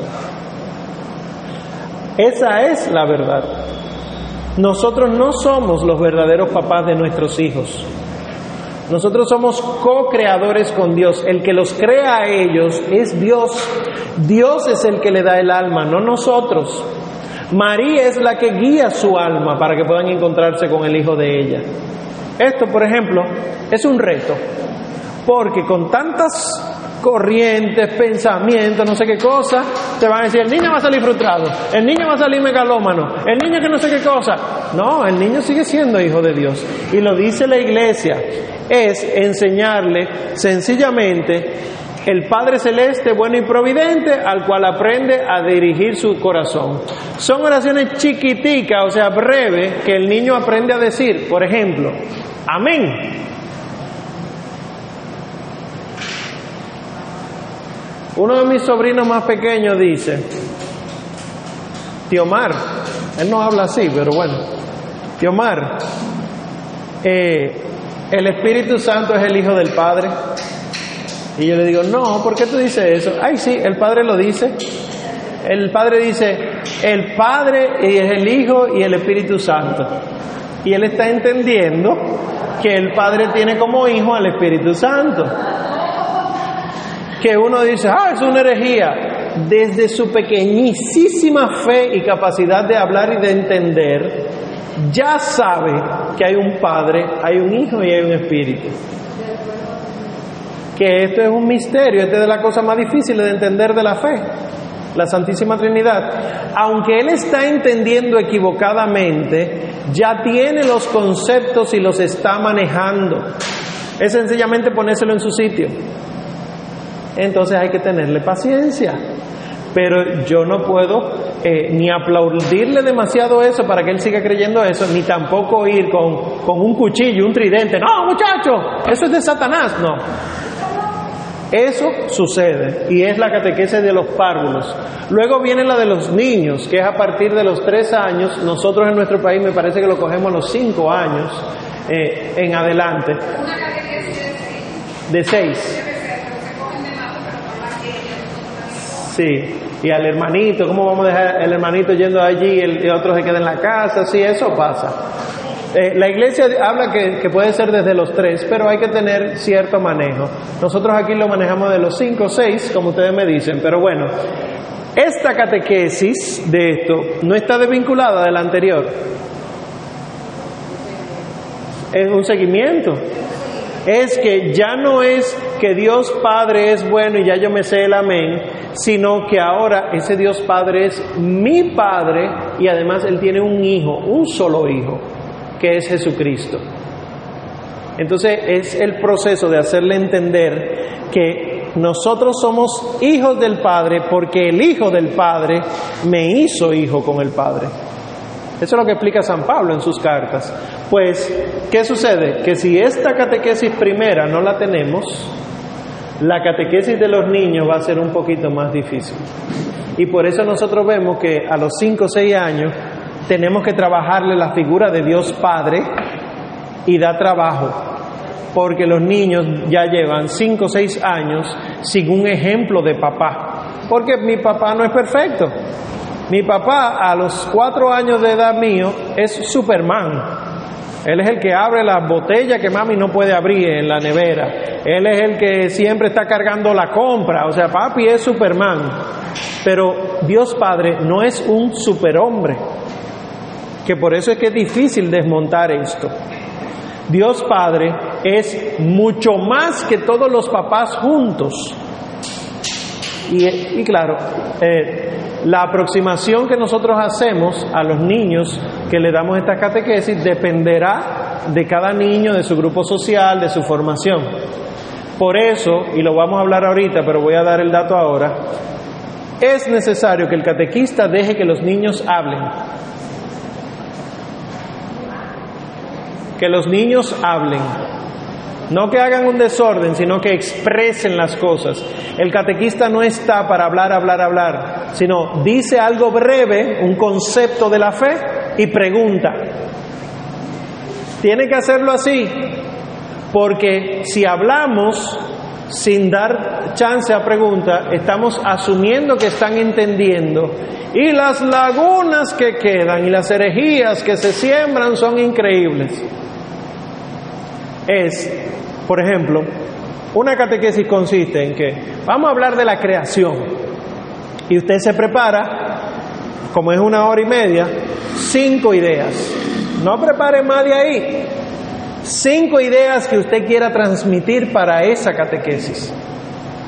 Di una idea, la cuestiona.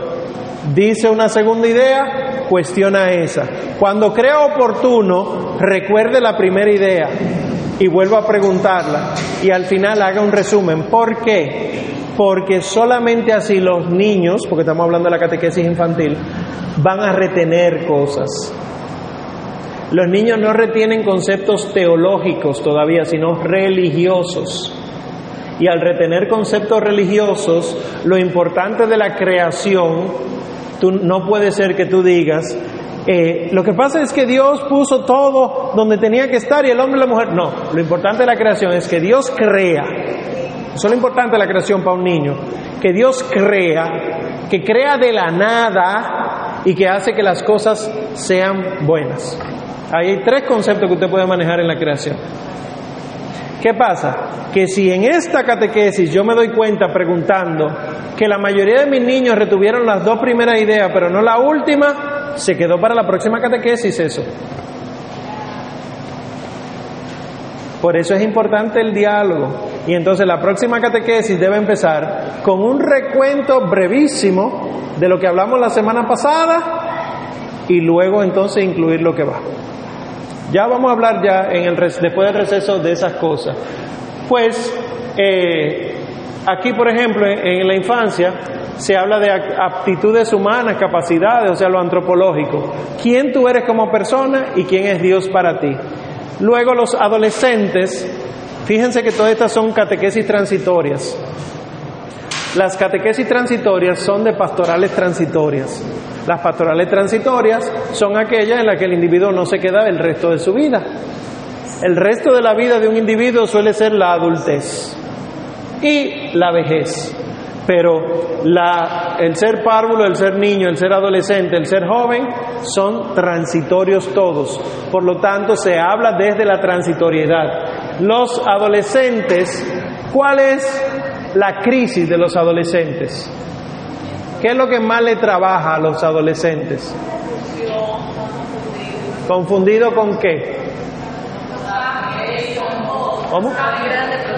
Cambios corporales los hormonales corporales, sí, los biológicos. Los cambios corporales, los cambios morales y de responsabilidad. Soy muy grande para tal cosa, pero muy chiquito para otra. La sexualidad, que eso incluye eso, los cambios físicos.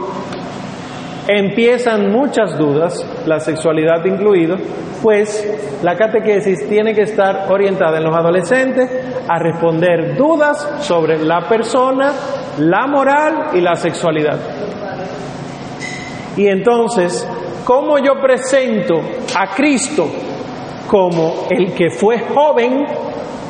Porque Cristo fue joven, ¿eh? No el Cristo de los evangelios, ese tiene 30 años ya sino el Cristo que no está en los evangelios, que obligatoriamente pasó por los 15, 16 años y que su mamá tuvo que enseñarle cosas. Pues nosotros tenemos que presentar a Cristo como amigo, como guía, como modelo, admirable, imitable. Porque de las cosas que buscan los adolescentes son líderes, alguien a quien admirar. Si tú le presentas al más admirable, lo admirarán, pero no como una fábula, como un cuento, sino como alguien real. Y luego entonces la pastoral de jóvenes, que ya son muchachos que están terminando la universidad o eh, ya consiguieron trabajo, ya tienen novio, etcétera, pues ¿qué hay que, que presentar en la catequesis? La catequesis, la cateque, catequesis que denuncie el egoísmo en nombre de la generosidad, que exponga eh, el sentido cristiano del trabajo, del bien común, de la justicia, de la caridad, una catequesis que hable de la paz entre las naciones, la promoción de la dignidad humana, o sea, lo propio de la edad. Si yo voy a empezar a trabajar, ¿dónde está el Evangelio en mi trabajo? Si voy a empezar a conseguir una pareja, ¿dónde está el Evangelio en mi pareja? Etcétera. Y la, lo, ahí también el documento aborda, el documento aborda los minusválidos, porque son condiciones especiales de la vida humana y ameritan catequesis. Hay minusvalía de capacidades mentales, pueden ser síndromes, síndrome de Down, puede ser cualquier tipo de de grado de conocimiento, los hay, pero también hay minusvalías físicas. ¿Cómo tú le vas a hablar a alguien que le cortaron las dos piernas porque le dio gangrena por eh, alguna iatrogenia, o sea, algún procedimiento médico que el médico hizo mal? ¿Cómo tú le vas a decir que eso es voluntad de Dios? Pero te diré algo, es voluntad de Dios. No es que no lo sea, es en el cómo tú se lo vas a decir porque ni un pelo de la cabeza cae sin que Dios así lo sepa. las minusvalías, probablemente de aquí, entre todos ustedes, haya dos que puedan trabajar las minusvalías. Porque tienen que especializarse en la psique humana con, con los traumas que tenga, pero también en asuntos físicos. Porque puede ser que yo haya desarrollado una artritis juvenil. ¿Cómo le explico yo a un joven con leucemia que Dios puede utilizarlo para que el mundo se salve?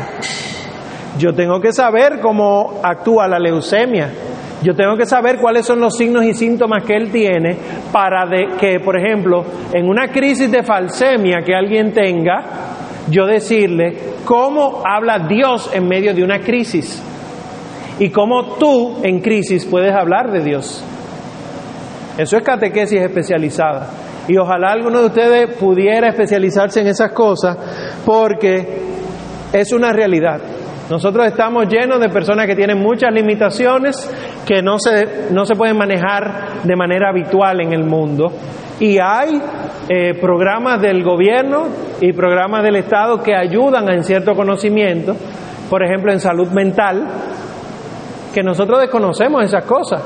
Es que este muchacho molesta mucho. Sí, pero tú no sabes si es un síndrome, un déficit de atención e hiperactividad que tiene. Y tú no lo vas a diagnosticar porque tú eres catequista, pero tienes que saber, tener la astucia para aconsejar a los padres de que quizá el niño necesite un psicólogo o el joven necesite un psicólogo. Dentro de la iglesia hay una enseñanza o un curso que guíe, sobre todo a nosotros catequistas, para ver esas cosas y saber manejar. Como doctrina oficial no, pero se puede preparar. Con la comisión de catequesis solamente tenemos que conseguir psicólogos católicos, médicos católicos, proponer un plan y hacerlo. Ah, ok.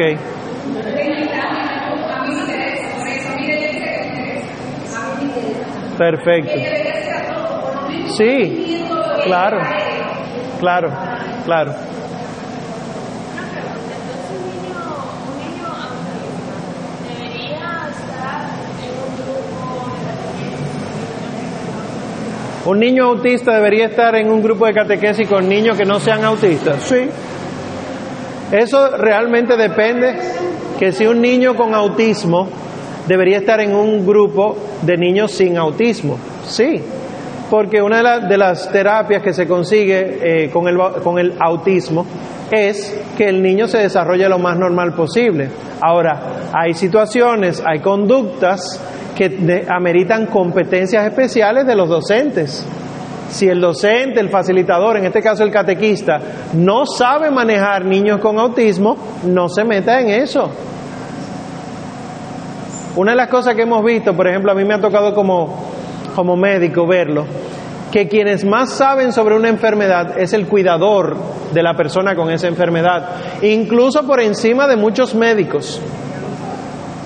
A mí me, me tocó ser traductor en un congreso de Alzheimer de la Fundación Dominicana del Alzheimer y descubrí que la fundación está creada por cuidadores de Alzheimer que por necesidad se juntaron y empezaron a estudiar y a buscar especialistas y esa es la Fundación Dominicana contra el Alzheimer porque el que tiene Alzheimer no sabe lo que sufre la persona que lo cuida, sencillamente está padeciendo muchas cosas.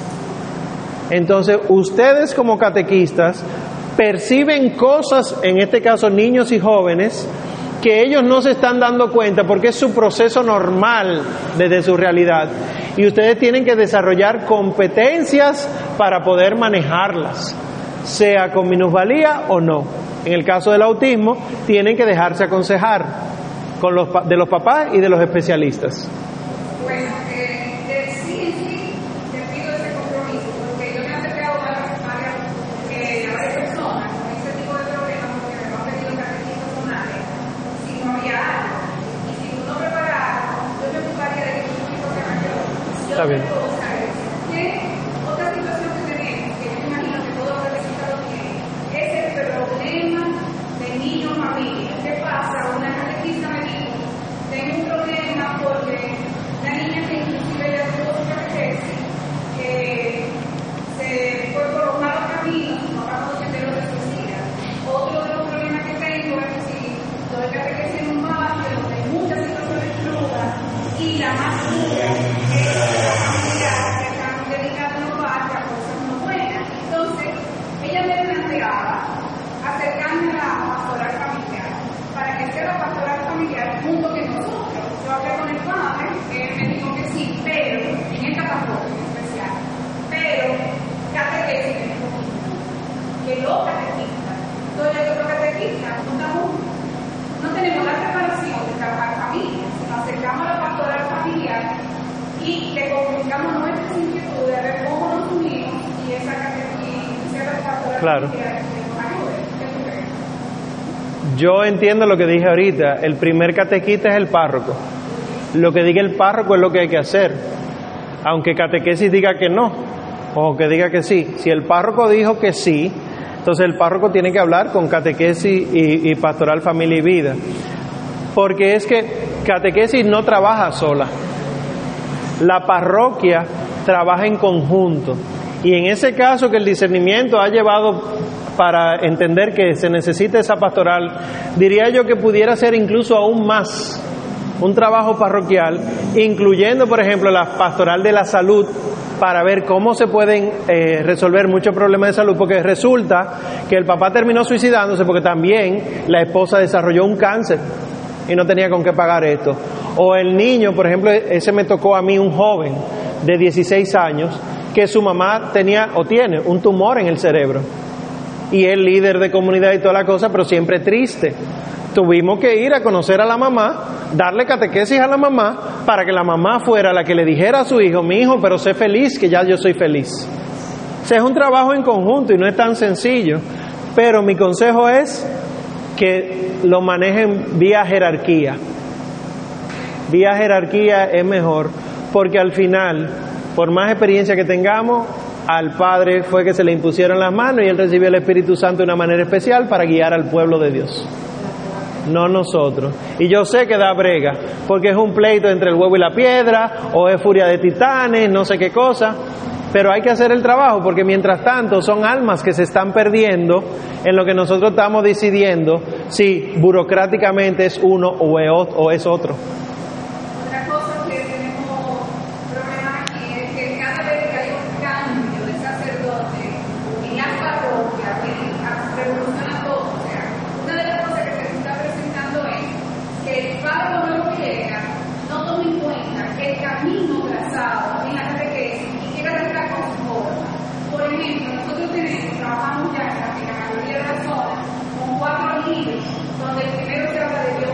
Sí. el segundo de Jesús, el tercero de la confirmación con el Espíritu Santo y después la Santa Eucaristía. Sí.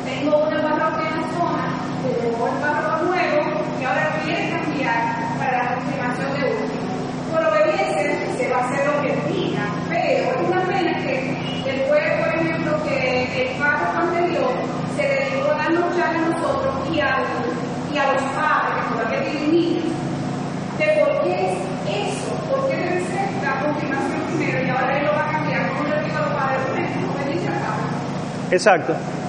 Ahí no tenemos de otra más que obedecer al párroco, reconocer que nuestros sacerdotes también son seres humanos con limitaciones y ser astutos en las propuestas. Que yo les recomiendo, por ejemplo, eh, a los que son líderes de, de comisiones y de pastorales, que pongan todo por escrito, que rindan informes, que, tengan manuales de trabajo, planificación, porque si usted, hola padre, bienvenido a la parroquia, esta es la planificación de este año que habíamos preparado, ya es difícil que el padre empiece a cerruchar cosas, pero eso implica un trabajo que lo vamos a hablar después del receso, porque la catequesis no es solamente dar el tema, sino planificación y evaluación. Nosotros no evaluamos nuestra catequesis. Y no digo exámenes a los muchachos, yo digo a los profesores, a los catequistas. Después vamos a hablar de eso. Voy a acabar con esto y entonces pasamos al receso. Pues miren, también el documento habla de los jóvenes sin apoyo religioso y los jóvenes sin apoyo familiar. Es bueno que este documento que está en el CD, ustedes se lo lean, pero que se lo estudien, porque ahí marca pautas, dan ideas de cómo nosotros podemos acceder a este tipo de personas, porque así se, se le asegurará una catequesis adecuada a ellos. Porque, por ejemplo, yo he conocido jóvenes que después que conocen la fe quieren bautizarse, pero los papás no son de la iglesia y no le interesa que el joven se bautice. Y hemos tenido que darle catequesis casi escondido y bautizarlo escondido.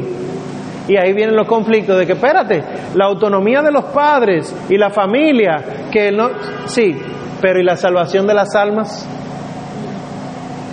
Trae conflictos porque yo no puedo imponerme a, los papás pero yo tengo que darle catequesis suficiente al joven para que cuando llegue su edad de adulto decida a él lo que le conviene. ¿Qué pasa? Que aquí entran los conflictos entre la ley de Dios y la ley de, de República Dominicana, porque nuestra ley dice que la mayoría de edad es a los 18 y el derecho canónico dice que es a los 14. Un joven de 14 años que ha sido catequizado decide confirmarse, puede hacerlo por su cuenta, sin consentimiento de los papás. Pero para eso se necesita consultar al párroco, porque el párroco es el que va a discernir si hay madurez suficiente en el joven para ser adulto en la fe. Si no, que se aguante y que lo ofrezca como una cruz. Pero ustedes tienen que dar catequesis sobre la cruz de Cristo.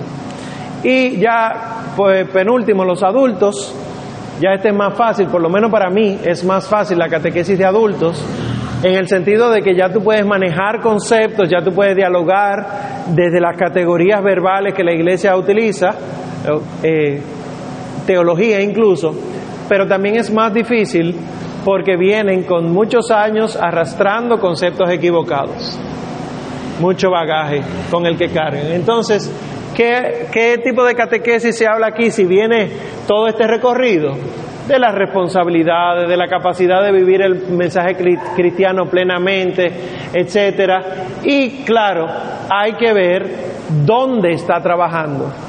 Porque una catequesis para un grupo de abogados no será igual que aquello para un grupo de maestros. Aunque sí se da del mismo fondo, la forma es diferente. Entonces lo ideal es que si llegamos a tener adultos en catequesis, podamos ubicarlos los más parecidos entre sí para dar catequesis. En ocasiones nuestros adultos en catequesis son pocos y lo que hacemos es juntarlos. Fulano, ven acá, mira, yo tengo un grupo de siete adultos que, que van a hacer su, se van a, a hacer su confirmación, ven, dámele una catequesis, por favor. Y entonces llega tú así en blanco, no sabe qué hacer, son todo el mundo diferente. Entonces tú lo que tienes que trabajar es la integración entre ellos como ejemplo de la integración con la iglesia. Ustedes son comunidad, nosotros oramos juntos, vamos a hacer un chat, no sé qué cosa, y aunque después se desperdiguen, pero con la intención de que vengan a la iglesia. Porque ¿qué fe vas a confirmar si no es la fe de la iglesia? ¿Qué matrimonio vas a vivir si no es el de Cristo con la iglesia? Y así la catequesis de adultos. Y esta catequesis que la olvidamos mucho, la catequesis de los ancianos. Nosotros solemos abandonar a los ancianos y les damos la comunión cuando no pueden salir de su casa y la unción. Y ya. Y los ancianos necesitan ser evangelizados, sobre todo porque la ancianidad es parte de la cruz de Cristo. Cuando uno va envejeciendo y no hay que estar muy viejo para eso, uno se da cuenta que hay partes que duelen que antes no dolían, que hay movimientos que ya usted no puede hacer, que tiene que pedirle a otro que se lo haga. Mi hijo, por favor, pásame esos lentes que se me cayeron. Eh, papi, ¿tú puedes por favor levantar el botellón de agua? Que yo arrastrándolo a la cocina me, me un dedo. Esas cosas hay que evangelizarlas. ¿Por qué? Porque como el anciano se ha olvidado, el anciano se siente inútil, el anciano se siente en medio, el anciano no le gusta quedarse en casa de los hijos porque los hijos no le hacen caso. O dicen, papi, ¿por qué es que tú no quieres que te llevemos a, a un asilo? Porque nosotros tenemos la cultura del descarte y es cultura de la muerte, dice San Juan Pablo II. Sin embargo, en el anciano está la catequesis más profunda de la sabiduría humana. Si el anciano no conoce de Cristo, por lo menos conoce más de la verdad que muchos de nosotros.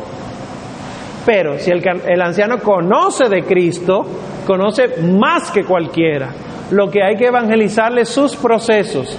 Te duele, ya no puedes hacer algo, es que Dios te está dando la oportunidad a ti de que otro se salve ayudándote.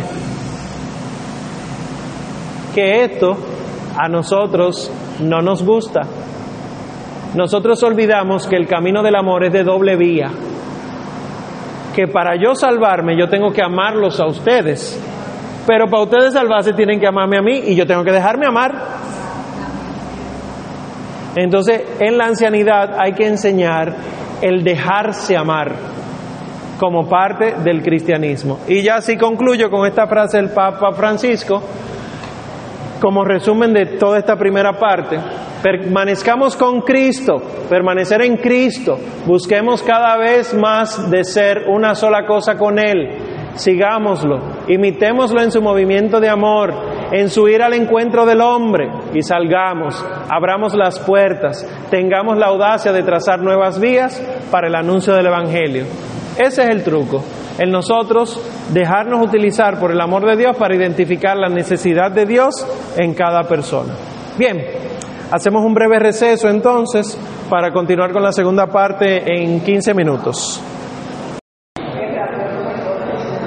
Vamos rápidamente a continuar ya con la segunda parte, eh, que sería el método catequístico y la catequesis infantil. San Juan Pablo II decía, los niños leen más en el catequista que en el libro, se impregnan más de su conducta que de sus palabras se les graba más con los ojos que con los oídos. Son como la esponja, absorben todo lo que ven. Eso hay que tenérselo bien metido en la cabeza. Dejaré de lado el micrófono y seguiremos a capela. Está bien. El método catequístico, miren, todo método de catequista, o sea, todo método de la catequesis parte de la realidad de la vida, sigue por el anuncio de la palabra de Dios para que la persona desde su vida anunciada dé una respuesta. Siempre, siempre arraigada en la vida de los catequizandos, siempre. ¿Cómo se entiende eso? Primero, la vida. Hay que partir de la vida del catequizando. Nosotros somos muy buenos haciendo planes aéreos. El ideal del catequizando es lo que nosotros buscamos. Ah, no, eh, los niños, los jóvenes, los adultos, ellos van a escuchar nuestra exposición durante una hora, cuando ni nosotros mismos una hora aguantamos. Les preparamos este folleto para que se lo lleven a su casa y se lo lean, cuando ni nosotros preparamos la catequesis. Nosotros nos ponemos metas que están totalmente desvinculadas de la realidad. ¿Qué hay que hacer? Y esto implica, con el dolor de mucha gente, desbaratar lo que hemos venido haciendo, si es que hay que hacerlo así, y adaptar el método. Partir de la vida del catequizando, ¿cómo? Indagando sobre su vida, profundizando y ayudando a profundizar, teniendo tacto con lo que se descubre y mantener un diálogo. Catequesis primera. Lo que normalmente uno hace es, uno hace es, ponte de pie, digan su nombre y algo que les guste. Pero no puede ser eso, porque no es para yo aprenderme el nombre, es para yo saber quién tú eres. Entonces, las cosas no necesariamente se, hay que compartirlas en el grupo, porque hay muchos que se avergüenzan de sus realidades. Por ejemplo, yo soy hijo de una madre soltera porque mi papá eh, la abandonó porque ella hacía tal cosa. Yo soy fruto del consumo de droga de mis padres. Son realidades de nuestros sectores, ¿eh? No, no, nosotros tenemos que ver dónde que estamos evangelizando. Aunque esto sea Arroyondo Viejo, tenemos muchísimos sitios de por aquí atrás de escasos recursos, que es de donde viene la gente a recibir catequesis. O, aunque nosotros seamos una parroquia pobre, tenemos mucha gente de, muchos recursos que viene a la parroquia. Entonces yo tengo que saber quién es el catequizando, sea niño, joven, adulto o anciano. Y cuando nosotros descubramos algo hay que tener tacto. Hay muchas realidades de padres que abandonan a los hijos, porque en nuestro país el machismo se expresa así. El hombre maltrata a la mujer o la embaraza y se va. Y por eso nosotros tenemos muchos niños que no van a entender de primera intención la figura de Dios Padre, porque no saben lo que es verdaderamente un papá, saben lo que es mami. Y entonces a ese grupo de niños hay que hablarle del amor de Dios como un amor de madre, pero sin dejar de ser padre. Hay textos bíblicos para eso. Y hay que reconocerlo. Porque también hay otros que ni papi ni mami, sino que fue la abuela que lo crió, porque mami salió embarazada a los 12 años, lo tuvo, lo abandonó, se fue por ahí, terminó suicidándose o la droga la, la mató.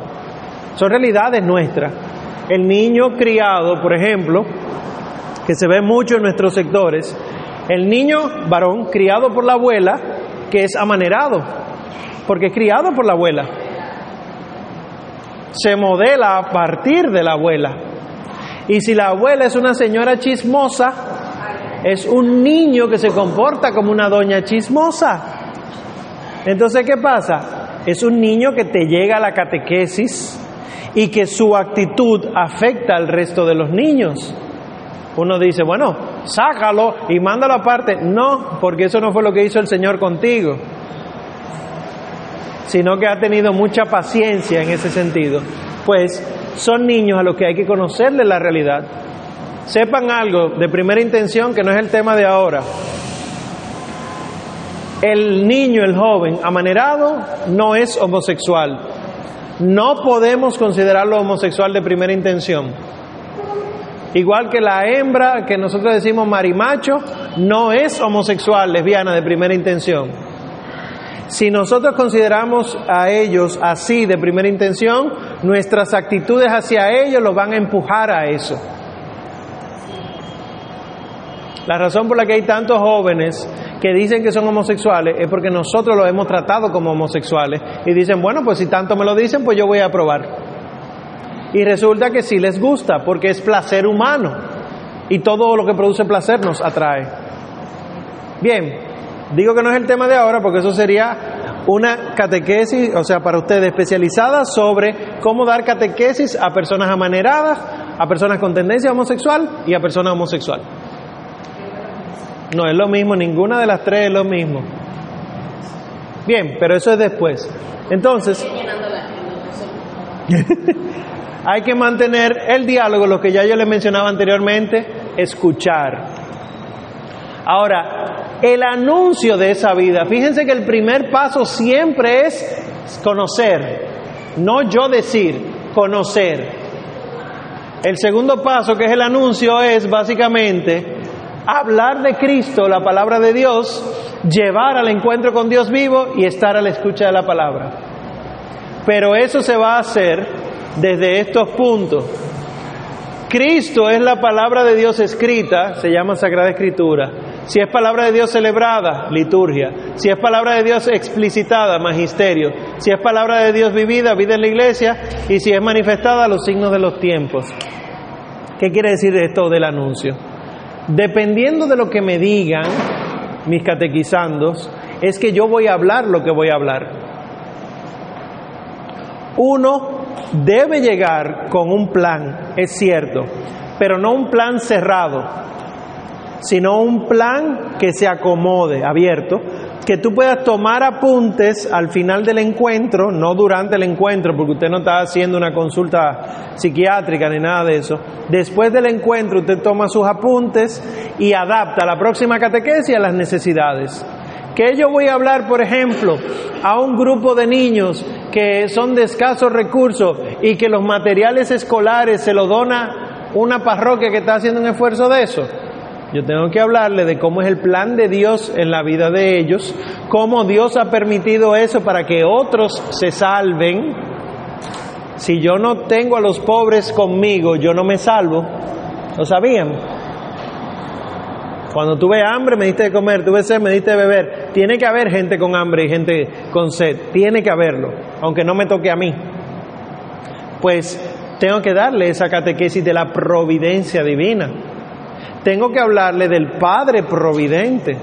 Tengo que hablarle del Redentor Cristo que viene a suplir necesidades físicas, pero entonces ahí le dice, pero más que lo físico, lo espiritual es más importante. Y así sacamos el foco que ellos tienen en lo material. Quiero un celular, quiero unos tenis, quiero ropa, tengo que salir a robar para conseguirlo y matar. En vez de enfocarlo en eso, yo los pongo a enfocarse en los bienes celestiales. ¿Qué es lo que dice el Señor? Trabajen más bien por los bienes celestiales.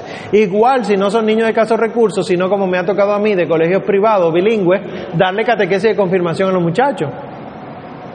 ¿De qué yo le voy a hablar a alguien que tiene todo materialmente? Normalmente el que tiene todo materialmente no tiene nada espiritualmente hablando. Es lo que normalmente se ve, lo dice el Señor. Eh, para los ricos es imposible salvarse, dicen los apóstoles. Y dice el Señor, pero para Dios nada es imposible. Bueno, ¿qué catequesis le doy yo a un jovencito que lo tiene todo? Que los bienes que tienen no los tienen para ellos, sino para los otros. Que ustedes son administradores de los bienes de los demás. Que los bienes tuyos son una hipoteca social. Entonces para eso yo tengo que primero dialogar. La aplicación a la vida entonces es cómo Cristo me habla a todo esto y cómo me atrae Cristo a las cosas de la iglesia para que yo quiera ir por mi cuenta donde Dios y estar pendiente de lo que Él me dice. Pero ese es solo el anuncio, eso es lo que yo le voy a transmitir. El tercer paso, que sería el último de esto, es la respuesta. Tú me dices lo que tienes, yo te digo lo que debes tener, tú reaccionas a partir de lo que yo te digo. Y esta es la respuesta. Procurar que la respuesta sea libre y personal. Por amor a Cristo, que sea libre y personal. ¿Qué quiere decir eso? Que no impongamos respuestas. Porque probablemente la respuesta mía sea muy cuesta arriba para alguien que está dando su primer paso en la fe.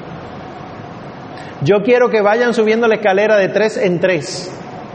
Cuando Dios tuvo paciencia conmigo y esperó todo el tiempo que esperó para que yo llegue a donde yo estoy hoy. Entonces, de uno en uno. O puede ser que la respuesta que yo dé sea insuficiente para el llamado que Dios está haciendo con una persona que está recibiendo catequesis. Por ejemplo, alguno puede tener una inquietud vocacional de la vida consagrada y ustedes que no son consagrados, sino que son matrimonios o solteros con aspiración al matrimonio, no van a sembrar la semilla de la consagración. Por eso la respuesta tiene que ser libre y ustedes estar pendientes. Porque si alguno dice, un niño de seis años, te lo puedo decir, a mí me lo dijo una niña de cinco años, eh, tú eres Dios. Yo le pregunté, ¿cómo así? Sí, porque tú te vistes, el cuello del sacerdote, tú te vistes como el hombre que está con Dios. Tú eres Dios. La pregunta de la niña fue que si yo me iba a consagrar a Dios y que si yo iba a manifestar a Dios en mi vida. Ella no sabía decir eso. Las respuestas que van a dar los niños, pero también adultos, son respuestas desde su realidad y tenemos que estar pendientes para discernirla. Por eso es que tiene que ser libre y personal y que la persona se proponga un cambio de vida. Por ejemplo, usted termina la catequesis de hoy para niños de 10 años, tú le vas a preguntar, y entonces, ¿qué vas a hacer tú hoy, por ejemplo? A partir de hoy, ¿qué vas a cambiar? A partir de hoy, ¿qué tú vas a hacer? Y traten de que no se, ellos mismos no se digan metas que se alcanzan eh, cuando Dios quiera, en 10 años. Yo voy a dejar de, decir mentira en toda mi vida. No. Usted le dice, no, no, no. Eche un chin para atrás. Estamos hablando de esta semana. Sí, porque uno mismo cae en ese error. Uno hace un retiro y en el retiro se propone ser diferente, poner a Cristo como centro, usted llega a su casa a resolver los líos de la casa y el lunes a trabajar y Cristo para el carajo. Son metas cortas. Ustedes tienen la ventaja de que son encuentros semanales. Entonces, procuren que los catequizando se propongan metas semanales. ¿Qué vas a hacer con tu vida a partir de lo que oíste hoy, esta semana? ¿Por qué? Porque si en una semana yo puedo lograr controlar mi boca y no mentir, por ejemplo, un niño, la semana que viene tú puedes estimulárselo a que lo haga también esa semana. Y llega un momento que lo que es un esfuerzo se convierte en hábito. Y esa es la santidad. La santidad es hacer del esfuerzo un hábito. Y así entonces, ya en cuestión de cinco meses, seis meses, un año, dos años, ya dejar de mentir no es algo que él se propone, sino que es algo ya superado. Ya lo que voy a hacer es dejar de mentir a mi papá porque resulta que descubrimos que tiene un conflicto con su figura paterna de que quiere quedar siempre bien delante de papi, porque papi es exigente y las mayores mentiras se las dice a papi. Pero todo eso, imagínense, es un descubrir en la persona. Y también que se incluya a nivel eclesial. No damos catequesis para que la gente sea buena gente y punto damos catequesis para que sean buenos cristianos y buenos ciudadanos. Entonces, como buenos cristianos, hacer actividades de expresión de la fe, celebraciones comunitarias, no sé si lo hacen a nivel parroquial o, de capilla, ¿cómo así? Eh, el segundo viernes de cada mes le toca la celebración a los niños de la catequesis. Perfecto. Donde no se haga, procúrenlo. Que no, no traten de de coger cosas demasiado grandes. Por ejemplo, nosotros queremos que la fiesta de Don Bosco eh, la celebremos nosotros, cuando sabemos que para que los niños vengan a catequesis es un lío con los papás, mucho más será con los ensayos, con la ropa, con las no sé qué cosa. Vamos a asumir las cosas que podamos asumir. Además de que usted catequista es el que va a tener que coordinar todo eso junto con la comisión de liturgia, pero eres tú, son tus niños, son tus jóvenes. Bien, y compromisos concretos que ya yo les dije, que sean evaluables y cortos. Evaluables, ¿lo hiciste o no lo hiciste? Por ejemplo, un compromiso evaluable que, que rinde frutos es ustedes proponer un calendario de lecturas, con la, lectura ahí breve, tres, cuatro versículos, para cada día, se lo dan al niño para que se lo dé al papá o a la mamá, para que papi y mami, junto con el niño, antes de acostarse, lean ese versículo. Ya.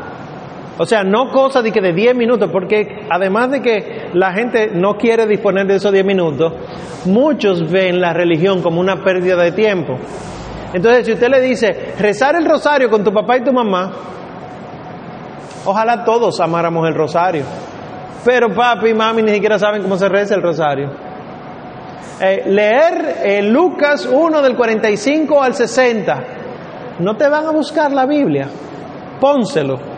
¿Para qué? ¿Cuál es la intención de eso? Que el niño, en este caso estamos hablando de niños, desarrolle el hábito, el amor a la palabra de Dios. Y después el niño en una feria del libro pida una Biblia. Yo lo digo porque mi sobrino mayor, eh, cuando a mí me tocó dar la, la conferencia en la feria del libro católico, fue y le dijo a mi mamá, a su abuela, yo quiero ir a, yo quiero ir a escuchar a tío Omar. Y tío Omar lo que iba a hablar era de la homosexualidad, relativismo, etc. Él tiene seis años nada más. Y, y él me dice mi mamá que él se asombraba. Porque todo estos conceptos raros, que hay hombres que le gustan los hombres. Porque yo tenía que hablar, a pesar de mi sobrino, yo tenía que hablar. Y él estaba así. Y después al final él se me acerca y me dice, tío Omar, lo hiciste muy bien eh, yo quiero comprar libros de eso que tú hablas. Le compraron libros de la vida de personajes de la Biblia, allá mismo en la Feria del Libro Católico, ya se los leyó todito. Y él vio que yo estaba preparando los CD para ustedes anoche, él fue a casa, y estaba quemando los CD y él me dijo, ¿qué es eso? Y yo un CD con unos documentos. ¿Qué documentos? Unos documentos sobre la catequesis. Yo quiero leerlos. No, tú no vas a poder entender eso. ¿Cómo no? Yo sé leer ya. Él entiende que ya porque sabe leer lo va a entender. Pero tiene el deseo. Ese es el mismo que estudia en un colegio católico. Uno no sabe el bien que uno le hace al alma y al corazón de un niño de eso, fomentándole el amor. Entonces, si ustedes le preparan un calendario, por ejemplo, de esta semana, esta semana, un calendario para que papi y mami lean tres, cuatro versículos de la Biblia, perfecto, prepárenselo, que les va a venir bien, incluso puede ayudar espiritualmente a papi y a mami, porque la palabra de Dios es viva y eficaz, no tengan dudas jamás de eso. En ese caso también se le da, se, se le debe dar la interpretación correcta de Sí, puede ponerse la interpretación, interpretación correcta, pero pueden ser versículos que no haya que interpretarlos demasiado. Por ejemplo, el hecho de que el Señor sanara al hijo de una viuda, eh, el hecho de que el Señor multiplicara los panes, etcétera. Eh, o sea, cuestión de que la lean y punto. Digo, eso es una propuesta. Ustedes pueden hacer lo que ustedes quieran. Ustedes pueden mandar, eh, que no se, no se me ocurre nada ahora, soy muy malo en eso. Pero bueno, es una propuesta. Ya ustedes sean creativos. Entonces, ¿cuáles son las tareas de la catequesis?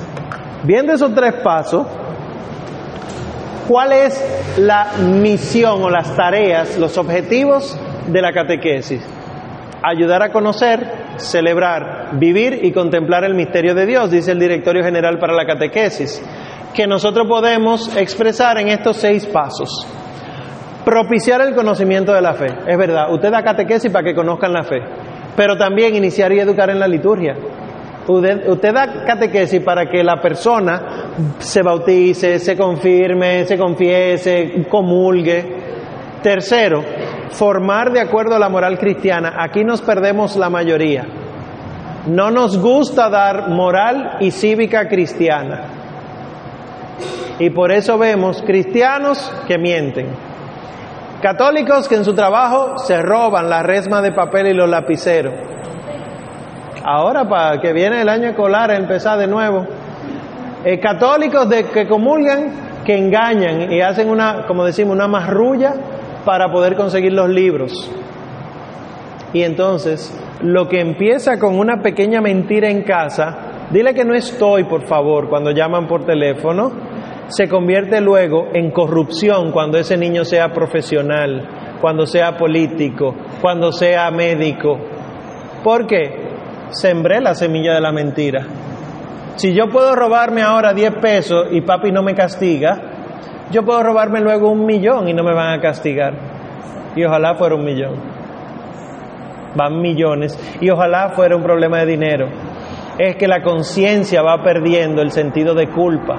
Dice Ratzinger, el Papa Benedicto XVI, que la catequesis ha olvidado el sentido de culpa y el pecado, que yo lo mencioné ahorita. Pero él dice, la catequesis tiene que retomar eso, porque ya el ser humano no le tiene miedo al infierno y al diablo. De hecho, lo consideran inexistente. Y ni siquiera por miedo buscan de Dios. Ustedes tienen que retomar eso. Cuarto, enseñar a orar. Hay que enseñar a orar. Las manitos, ¿verdad? Y todo lo que dijimos ahorita. Pero también la intención en la oración. ¿Por qué oras? ¿Por qué hay que orar? Es una pregunta para ustedes catequistas. ¿Por qué oramos?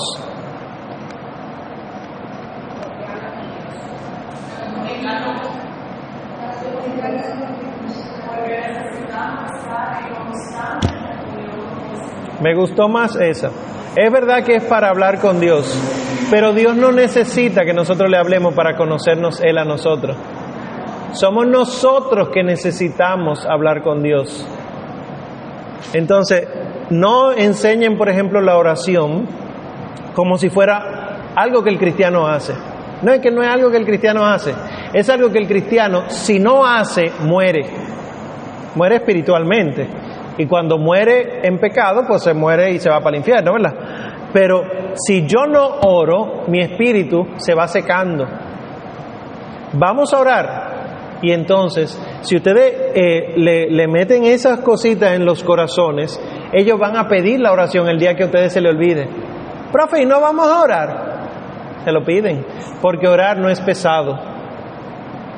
Dice San José María Escriba de Balaguer, quería decirlo ahorita, pero ahora fue que recordé. San José María Escriba de Balaguer dice, que la misa te parece larga, será porque tu amor es corto. Si a nosotros nos pesa orar 10, 15, 30 minutos, es porque todavía no sabemos con quién hablamos y todavía no reconocemos que necesitamos de Él con quien hablamos. Entonces, empiecen ustedes a orar, desarrollen el amor si todavía no lo tienen y, además incúlquenselo a los hijos. Yo soy mañoso, no, yo no, pero bueno, yo soy mañoso, yo no como brócoli, yo no como vegetales, yo no como... Y entonces porque yo no lo como, mis hijos no lo van a aprender a comer. Aunque yo lo único que como en mi casa sea plátano hervido con mantequilla y ya, mis hijos tienen que aprender a comer de todo. Entonces, aunque ustedes no sepan orar y tienen que hacer 200 cursos antes de dar catequesis, ustedes tienen hijos en la fe. Y en lo que ustedes se van preparando, ustedes tienen que ir sembrando. Además de enseñar a orar, iniciar y educar para la vida comunitaria, tienen que fomentar la vida comunitaria. La vida comunitaria no es la catequesis. La catequesis es un encuentro formativo. Si quieren, se puede, con los mismos niños de la catequesis, crear comunidad. Pero el encuentro de catequesis es formativo. Y también, por último, iniciar para la misión. ¿Qué es iniciar para la misión? Poner a los niños, los jóvenes, los adultos a hacer cosas. Por ejemplo, la misión al interior de la iglesia, que los niños vayan preparando ellos la liturgia, por ejemplo. O en los encuentros aquí, por ejemplo, eh, con los catequistas, que los niños, por ejemplo, se encarguen de preparar el ambiente. La silla, hacen una poesía como hacen los niños y ya va, bye. Y los papás lo vienen a buscar y se quedan ustedes felices. Involucrarlo. Porque si ustedes vienen, vienen, vienen, vienen y yo no los pongo a ustedes a hacer nunca nada, ustedes se cansan.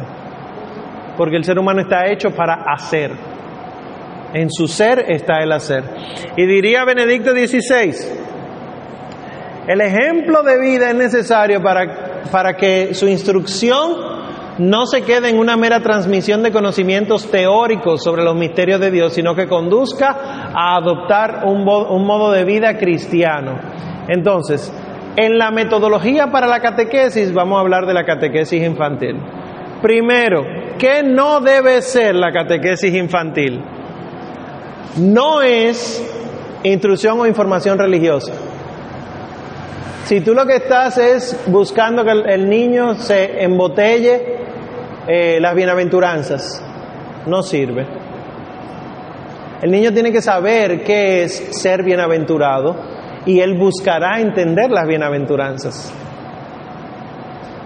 Embotéllate el Padre Nuestro, sí, pero ni siquiera lo rezamos bien. Hay que la catequesis viene acompañada de algo más que instrucción. No es explicarle religión. No puede ser monótona, estática, aburrida, triste. Bueno, estamos aquí como la semana pasada y hacemos lo mismo de la semana pasada y de hace tres semanas y cinco semanas. ¿Cómo están? Bien, ¿qué aprendieron? Nada. Porque es monótono. Nosotros los adultos prestamos atención 15 minutos. Y cada 15 minutos el que les predica tiene que cambiar el ritmo de la predicación o el tema de la predicación para volver a captar su atención. Un niño no le pidan 15 minutos. Un niño te atiende 5, máximo 7 minutos. Si tú no le cambias el tema o la dinámica, no te lo va a aprender. 5 minutos y ustedes quieren reunirse dos horas semanal con los muchachitos.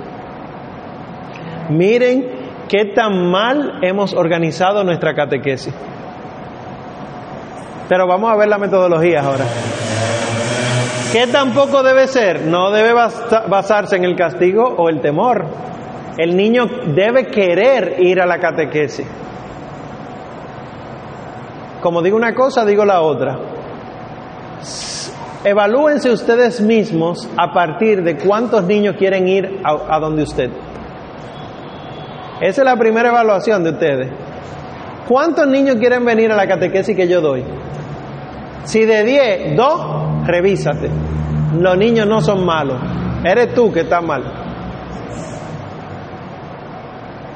Claro, siempre habrá un muchachito que no quiere. Entonces, si de 10, 8 o 9, está bien. Puede mejorar, pero está bien. Pero si no, es usted. No puede realizarse simplemente con la buena voluntad de los catequistas, basada en la improvisación o mera intuición. Ay, Dios mío. Un día fui yo a hablar con la religiosa encargada de la Comisión Arquidiocesana de Catequesis y me dijo ella, lo que tenemos es mucha gente con buena intención, Omar, pero no tiene formación. Nuestros catequistas son gente que sí, que asume el compromiso, pero no se forma. Entonces, con buena intención, usted no va a evangelizar. Satanás evangeliza con buena intención. Nosotros no. Sí, porque la buena intención no se pone en práctica, es buena intención, punto. Entonces, no puede dejarse la improvisación. Y por último, no puede ser una catequesis sin que participen los niños, que ya he hecho énfasis en eso varias veces. Si eso es lo que no debe ser, ¿qué debe ser entonces la catequesis? Los conocimientos de las verdades deben afirmarse en las experiencias de los niños. ¿Cómo un niño de 5 años, de 10 años, de 16 años, joven, aplica lo que acaba de aprender en su vida diaria? Si la vida del niño de, de 10 años es la, la escuela, ¿cómo él transparenta a Cristo en la escuela conociendo nosotros en qué tipo de escuela está. Que haya directores malos, eh, profesores malos o muy buenos, o compañeros que consumen droga. Por ejemplo, yo me he paseado por liceos que uno huele eh, la marihuana, o sea, el olor a hierba quemada que deja la marihuana, uno lo identifica ya después de, de, de un tiempo. Tú tienes que saber que estamos hablando de muchachos que están en octavo, digo, ahora se llama segundo, segundo de secundaria. Pero están consumiendo. Entonces, tú tienes que profundizar en cuáles son los motivos por los cuales un muchacho de segundo de secundaria consume droga. Que es profundo. Algunos dirán, bueno, problema en la familia. No necesariamente, puede ser moda. O sí, pueden ser problemas profundos pero hay que saber conocerlo porque aunque mi niño no sea el que está consumiendo la droga, sí se está dejando rodear de ese tipo de personas cuyo testimonio le afectan a él. Niña, ustedes saben que la iniciación sexual en nuestro país es entre 11 y 12 años de edad. 11 y 12 años de edad son el, el inicio de, nuestra, de nuestras niñas sexualmente.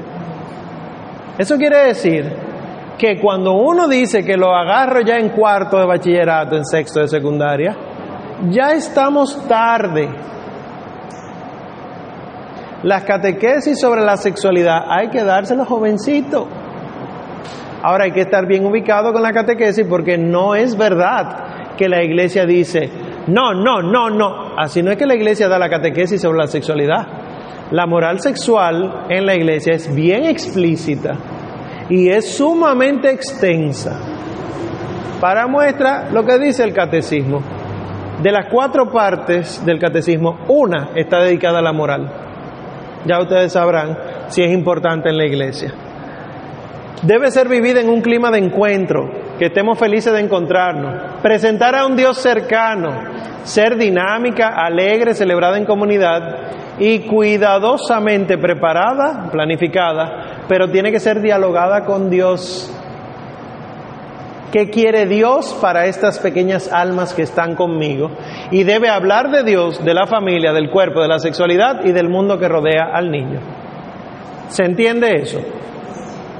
Ah, bueno, pues entonces vamos a entrar a las etapas. ¿Cuáles son las etapas de la catequesis infantil?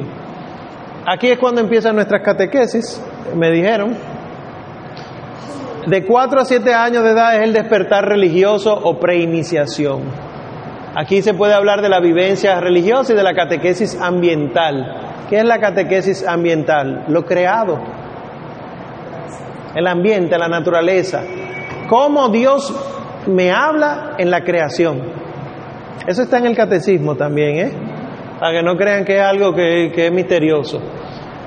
Luego le sigue la catequesis de iniciación de 8 a 10 años. Esto es una propuesta, no es que tienen que hacerlo así. Recuerden que depende de, de los niños y de los niveles que tengan eh, de conocimiento académico, emocional, etc. La catequesis de iniciación, que es hablar de la conciencia y el mensaje de Cristo, el crecimiento en la fe y crecimiento humano, y hablar de, de que uno es imagen de Dios y figura de Jesús. Y por último, porque es infantil, la catequesis de profundización. De 11 a 12 años ya se habla de los contenidos de la fe, de la orientación a la acción, la imagen de Dios Espíritu, la confirmación y la responsabilidad eclesial. Aquí, por ejemplo, sigue el orden que Ingrid nos decía, el Espíritu Santo con la confirmación y la responsabilidad eclesial ya sería pasar a la comunidad y vivir la Eucaristía. Pero bueno, ya sabemos que hay otras cosas de por medio.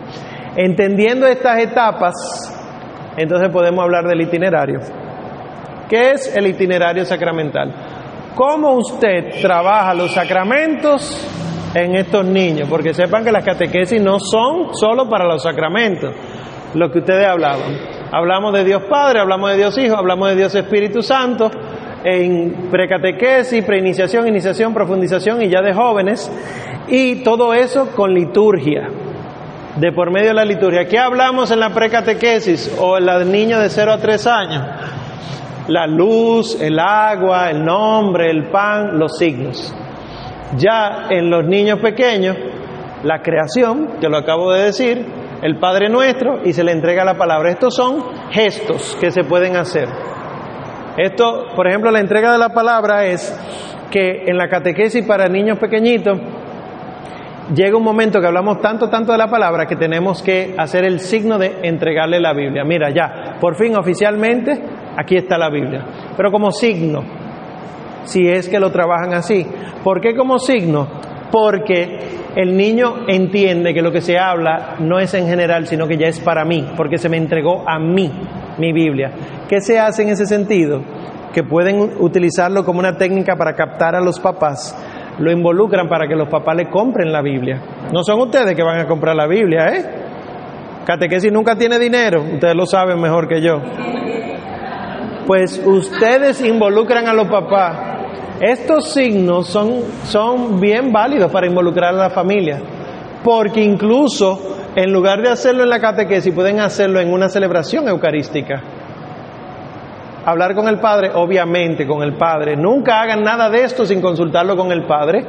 Hablan con el Padre, le proponen el esquema de trabajo y le dicen, Padre, y al final de la catequesis de esta edad lo que queremos hacer es una misa en la que usted le entregue la Biblia al final de la misa.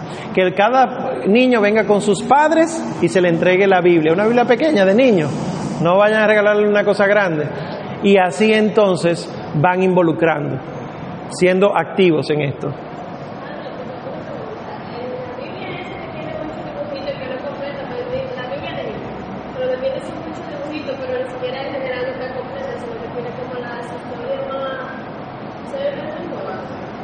Para usarlas en casa sí, pero no para ustedes entregarlas. Ustedes no van a entregar algo que no sea la Biblia. Uno, ella pregunta que si las Biblias de niños que tienen muchas imágenes pero que no tienen la Biblia completa, sino textos específicos, no, esa, esa no. Ustedes pueden regalar, hay Biblias de niños, pero Biblias completas, que son muy coloridas, etcétera, pero completas. Esa es la que sería la que ustedes regalen. Hay una de jóvenes que no es. Hay de jóvenes para la catequesis de jóvenes. Si quieren, pero tiene el compromiso de educarlo porque los niños no van a entender esa Biblia. Porque, por ejemplo, yo en nivel 3 trabajo con la Biblia, con la, con la, con la de Jerusalén. Sí, no, perfecto. En el nivel 3, claro que sí. Entonces se le puede entregar a nivel, para graduarse del nivel 2, te entrego tu Biblia que el año que viene van a usar. Perfecto, perfecto. Pero sepan que la Biblia de Jerusalén amerita un seguimiento más cercano. O la de Yo no, yo, la latinoamericana y yo no.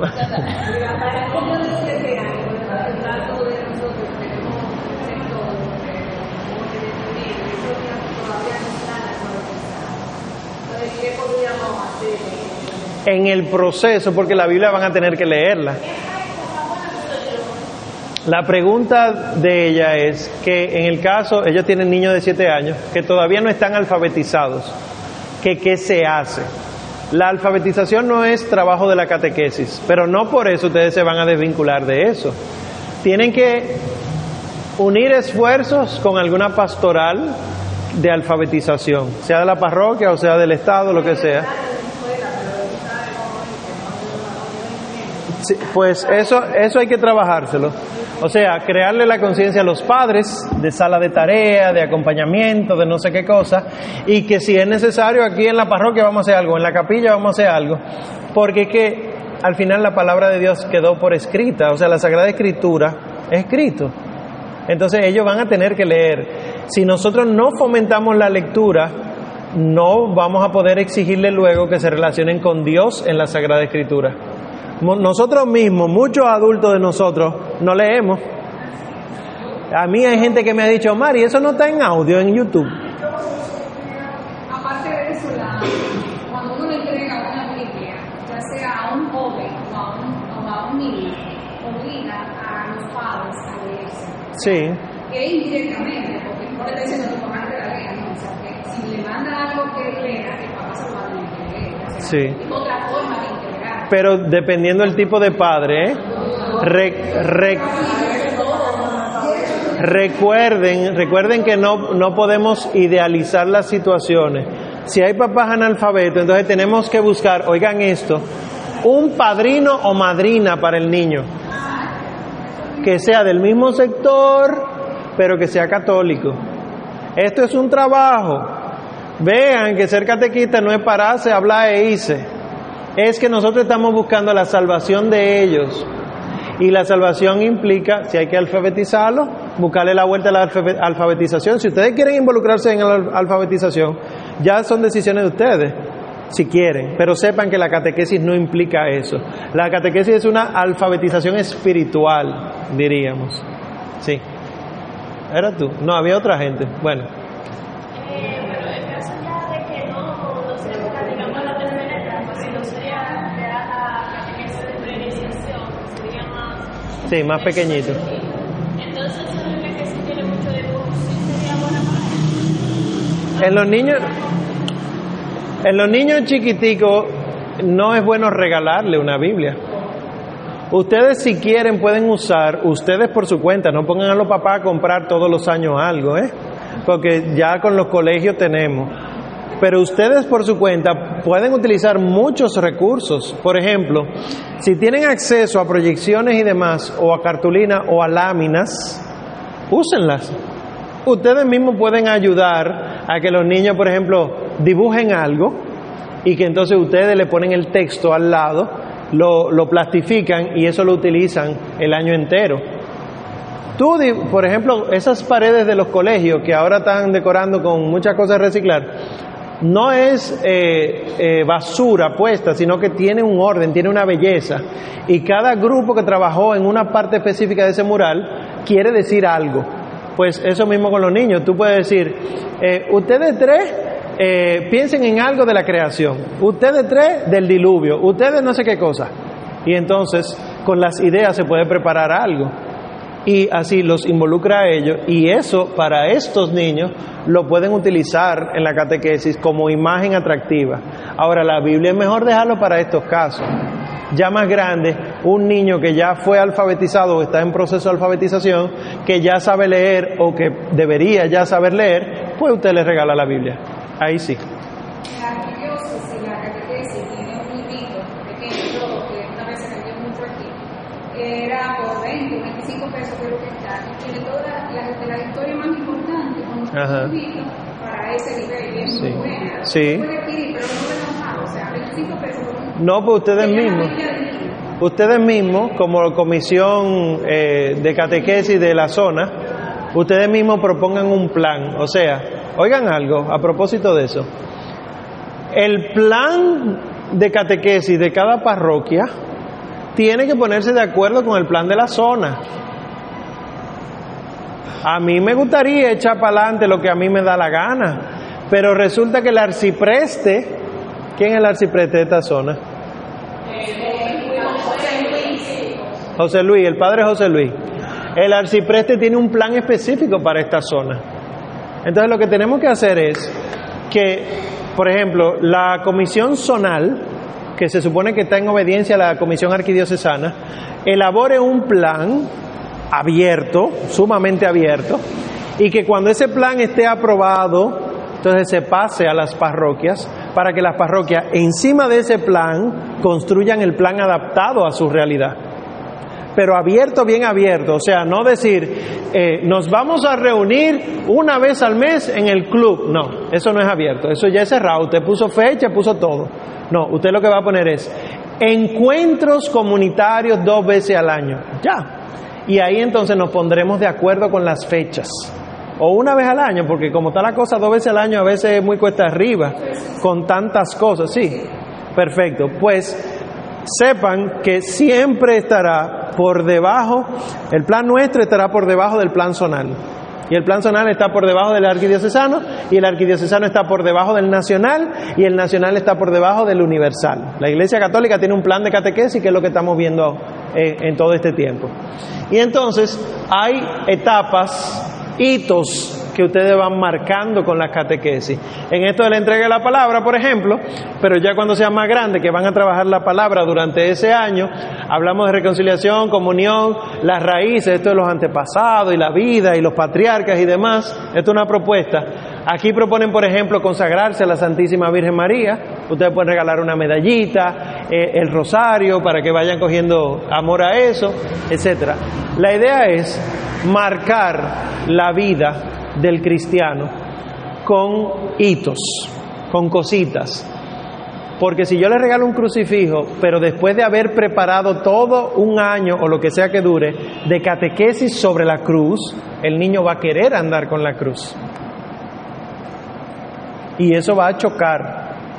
Porque un niño que quiere usar un crucifijo choca. Porque quiere. Pero es, esa es la catequesis. Y lo que más tiene la iglesia son signos. No tengan miedo que la Biblia, que el rosario, que el crucifijo, que la medalla, que la novena. Lo que más hay es signos. Incluso ustedes pueden mandarse a hacer t-shirt si quieren. O, o, ya para los más grandecitos, eh, llaveros que como ya están teniendo responsabilidades y demás a los 17 años, un llavero. Pero no hagan cosas muy cursi, que eso no les gusta a los jóvenes. De que yo soy mi catequesis. No, usted no es su catequesis. Haga algo que atraiga. Eh, Cristo es el que manda en mi vida. No sé, algo así. Pero no de que un circulito o, un pin de lo que hacemos, eso, que son baratos. No. Esas cosas ya no atraen. ¿No saben cómo hacerlo? Asesórense. Asesórense que siempre hay eh, publicistas y diseñadores católicos. Entonces, ¿cómo se planifica? Estas son las cualidades de la planificación. Métanselo en la cabeza. Cristo como centro, totalmente metida en la cultura que sea realista y adaptada a los niños, personal y personalizada con las experiencias de la vida, útil, ágil, dinámica y flexible. O sea, estas son las cualidades en el sentido de que yo no puedo sentarme a hacer un programa que no admita ningún cambio, sobre todo lo de flexible, porque empezamos cuatro grupos de catequesis hoy y resulta que dentro de cinco meses hay uno que está más atrasado que, los otros. ¿Y qué es lo, que normalmente nosotros hacemos? Hay que acelerar el paso, tienen que acelerar para que acaben. Si se está llevando adecuadamente la catequesis, unos terminarán antes y otros después, aunque empiecen al mismo tiempo. Si se está llevado, llevando adecuadamente, porque tampoco con esto quiero decir pueden rezagarse todo lo que les dé la gana, no. Pero si en el proceso de catequesis hay que detenerse en un tema específico, porque resulta que las dos hermanitas que están conmigo en la catequesis tuvieron un problema de violación de un tío y ya lo dijeron a los otros, el tema de violación en la familia hay que trabajarlo. Y perdone que sea duro con estos temas, pero trabajarlo eh, completo, porque ¿de dónde saldría la violación o el abuso sexual a dos niñas de siete años? Ah, que esos hombres son unos depravados. Y la vestimenta que le ponemos a las niñas, y los bailes que le ponemos a, a bailar, y las, y las enseñanzas que le ponemos en las reuniones familiares. Cuando cumple cuatro años y, está bailando un dembow, cómo se lo aplaudimos los tíos, los papás, los abuelos. Entonces lo que hay que trabajar es sus antepasados. Lo que hay que trabajar es que tu papá te ama, tu tío te ama, pero se confunden porque no, no tienen a Dios. Qué difícil es desmontar eso en un niño, pero hay que hacerlo. Porque después de trabajar eso, la niña sigue violada, la niña fue abusada. Por más que tú le trabajes su, su antepasado, pero ahora tú tienes que trabajarle los, las razones por las cuales Dios permitió eso. Y la catequesis que nunca falla al respecto, porque es verdaderamente los planes de Dios. Dios es misterio, no sabemos por qué hace las cosas, pero sí sabemos que Él permite ese tipo de cosas para que después tú puedas ayudar a personas que pasan por esa misma situación. Es difícil, es difícil a una niña abusada, es difícil a un muchacho abusado homosexual, es difícil, pero es que Dios permite las cosas. Y eso siempre hay que trabajarlo, pero obviamente en el diálogo. Y esto implica flexibilidad en la planificación. Ustedes harán dos tipos de planificaciones. La planificación anual y la planificación por encuentro. Ojalá trabajen lo anual, que nosotros normalmente nos gusta trabajar. No, vamos a preparar dos meses nada más, vamos a preparar tres meses y da el tercer mes y no tenemos nada ya para el siguiente. Ojalá puedan trabajar anual o semestral para que eso se resuelva y haya lo, menos, reuniones posibles. En la planificación anual, recuerden que esto está en su CD, ustedes van a evaluar estas seis cosas. ¿Por qué y para qué vamos a hablar ese tema? O esos temas. Háganlo así. Si vamos a hablar del de, Espíritu Santo, ¿por qué? ¿Qué yo quiero alcanzar con que la gente conozca sobre el Espíritu Santo? Niños, jóvenes, adultos, ancianos. Esos son los objetivos. ¿Qué queremos transmitir? En esto hay que ser puntual, porque nos quedamos en el aire y decimos que el niño desarrolla amor por el Espíritu Santo. No, eso no es verdad. Eso no es lo que queremos que, que, se logre. ¿Cómo vamos a trabajar ese contenido? Para eso yo doy una catequesis de 10 minutos y le digo, amen al Espíritu Santo. El, el, contenido tiene que ser específico. Presentar la persona del Espíritu Santo, presentar los signos del Espíritu Santo, presentar las maneras en las que se revela el Espíritu Santo. O sea, puntual. Y luego entonces, ¿cómo se alcanzan esos objetivos? ¿Cómo yo voy a presentar los signos del Espíritu Santo? Fuego, aire, la palabra, etcétera, sin que se confunda el signo con el Espíritu Santo. Entonces tú dices, vamos a hacer eh, actividades de recorte y pega, vamos a hacer carreras, vamos a hacer lo que a ustedes se les ocurra. ¿Cuándo y dónde se va a realizar? Esto es importante. Muchos de nosotros ya contamos con espacios, pero hay otros que no, que lo que tenemos son lugares prestados. Esos lugares prestados hay que solicitarlos con tiempo. Y más si vamos a hacer actividades especiales. ¿Con cuáles materiales se contará? Esto es importantísimo porque si no se nos van a tronchar la mayoría de las catequesis.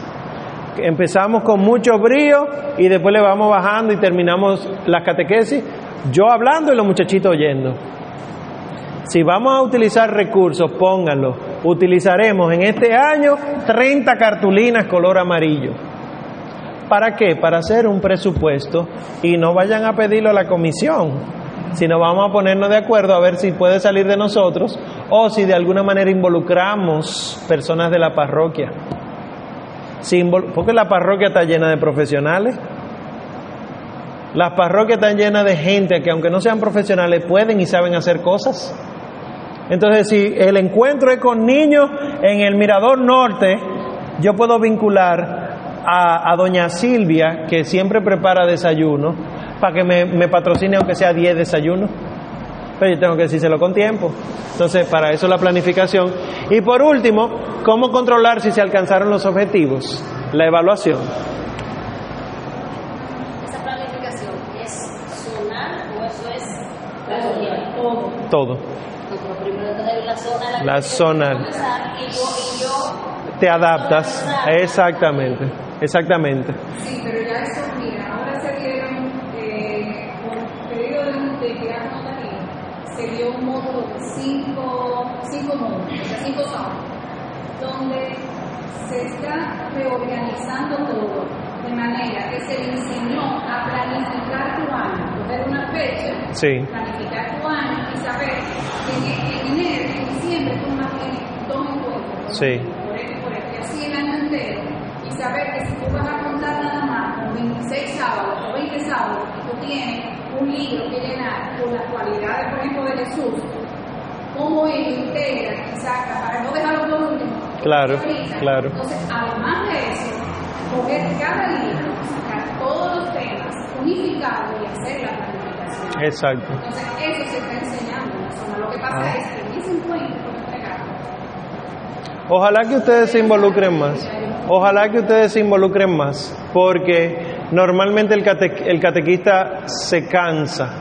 Eh, cuando yo hablé con la, con la religiosa en aquel momento, creo que se llamaba Ángela, bueno, ella me decía, mira Omar, ah, la anterior, Josefina, mira Omar, aquí ha venido todo tipo de gente de clase media, clase alta, proponiéndonos esquemas de trabajo y lugares donde conseguir el dinero.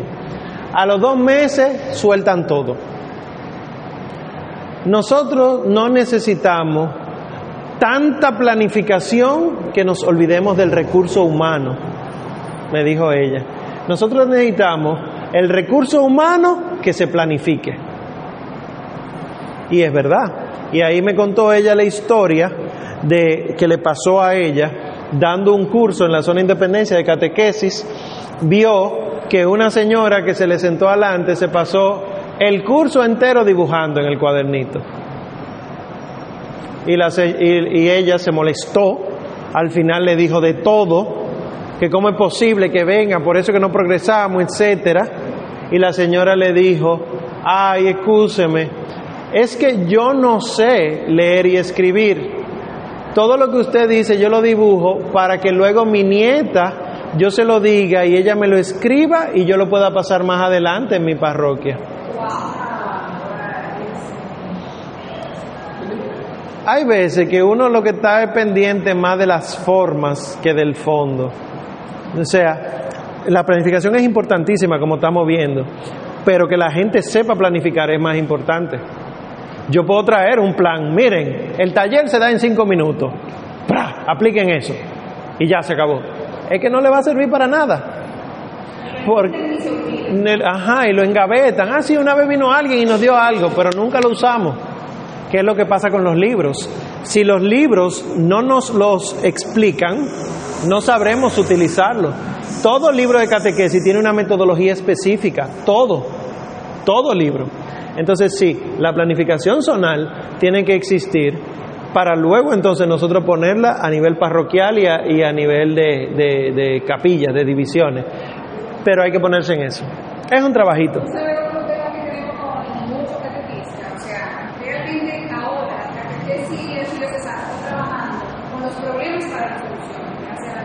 Amén.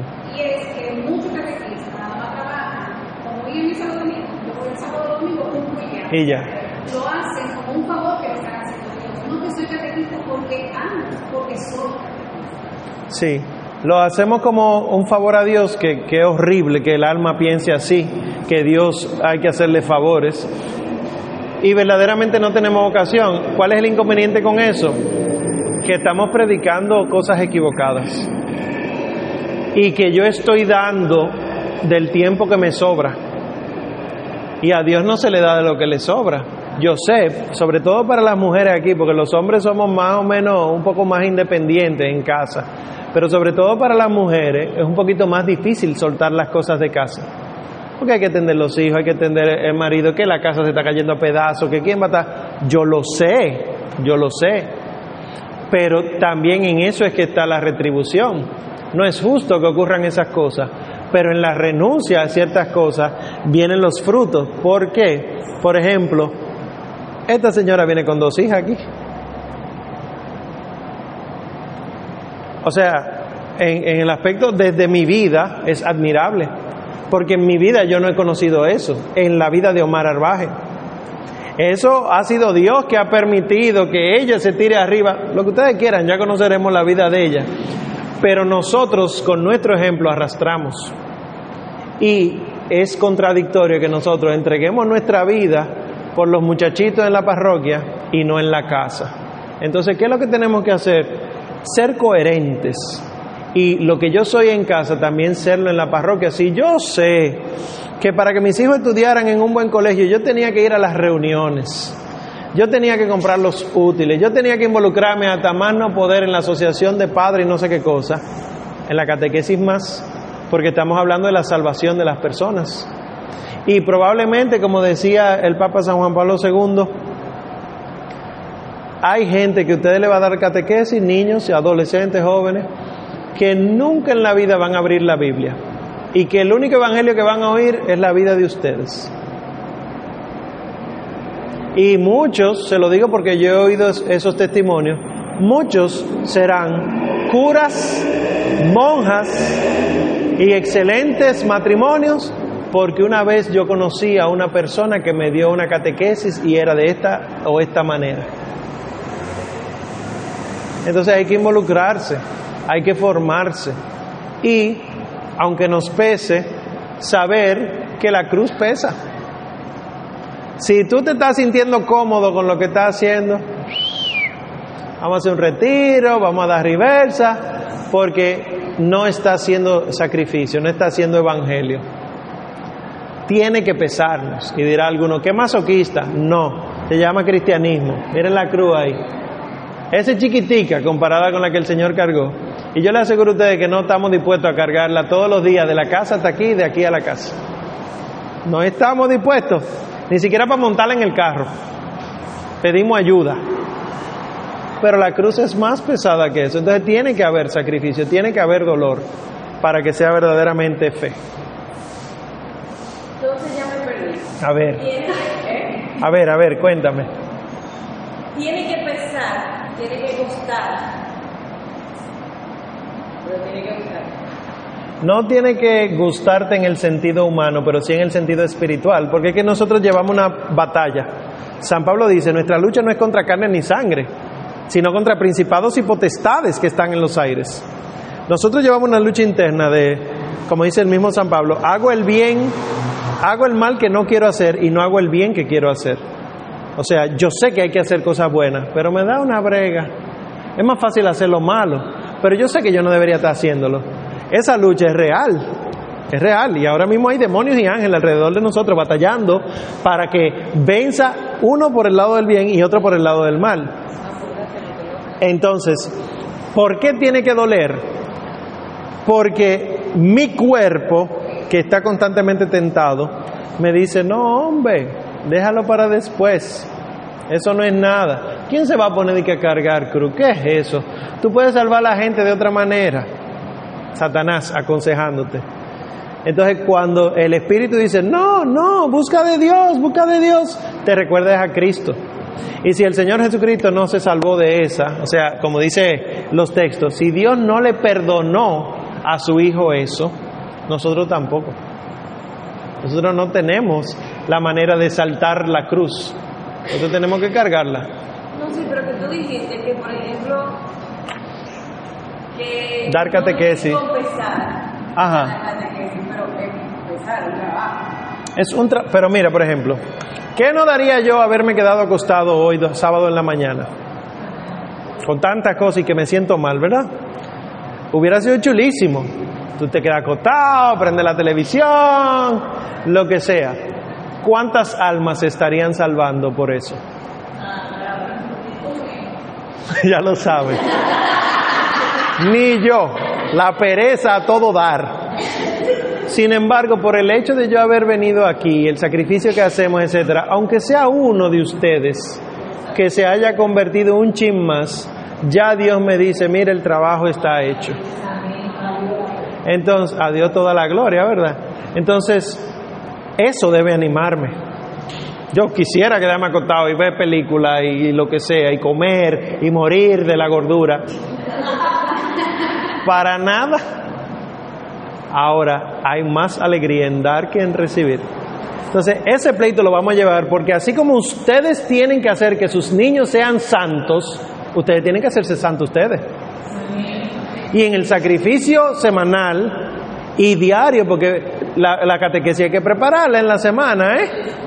No la dejen, en la catequesis el sábado en la mañana, yo la preparo el viernes en la noche. No hagan eso, como me leen en teología el libro el día antes. Bueno, no, en la mañana del, martes. Eh, ustedes se van a salvar por esos sacrificios y ningún sacrificio de ustedes queda sin ser visto por Dios. Todos los sacrificios Dios lo toma en cuenta. Entonces, haciendo esto anual, esta es la propuesta de planificación del encuentro y ya casi acabamos. Miren, teniendo claros los objetivos, ustedes empezarían con 3 a 5 minutos de motivación. Una canción alusiva al tema, un jueguito, una dinámica alusiva al tema, o ustedes con una introducción bien dinámica de 3 a 5 minutos. Luego presentan el tema. Hoy vamos a hablar de tal cosa y empiezan a hablar. Miren cuánto dura, de 5 a 10 minutos, el tema. Luego, oración, porque hay que orar, en todos los encuentros hay que orar 5 minutos. Y luego, las actividades para expresar la fe. Esto que yo aprendí en 10 minutos, ¿cómo yo lo aplico? 20 minutos. Y al final, usted dice cuáles son las actividades para compartir en familia. Si ustedes se fijan, esto es una hora, un chin menos de una hora. ¿Qué pasa? Nosotros tenemos programado dos horas. Yo no sé cómo lo hacen ustedes, una hora y media o una hora. Pues... Ah, porque le iba a decir, no duren nunca dos horas, nunca. Las dos horas no nos sirven. De las dos horas, una es un desperdicio. Una, como dice, como dice una señora de mi parroquia, sobre todo las homilías de los padres. Las homilías, los primeros 15 minutos tú lo escuchas con el corazón y el resto con la nalga, acomodándote, porque el asiento se pone duro. Así mismo los muchachitos. Llega un momento que los niños bloquean y no oyen absolutamente nada, entonces no lo force.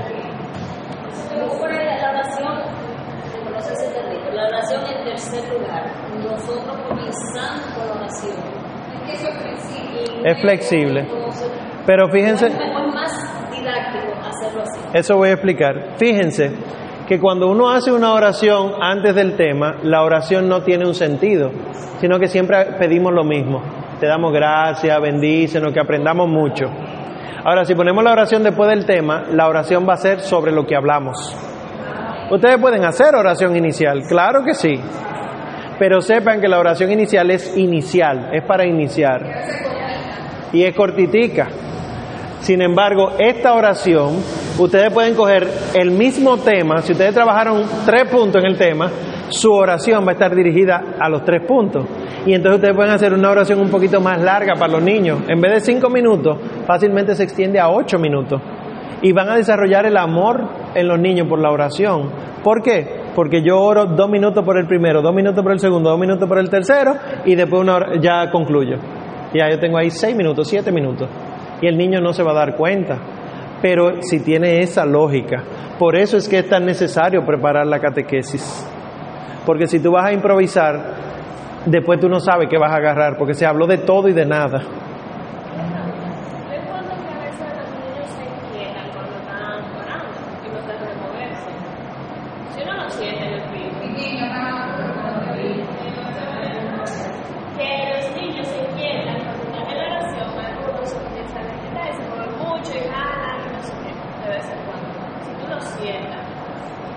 como ustedes quieran. Miren, para orar no hay que estar de pie.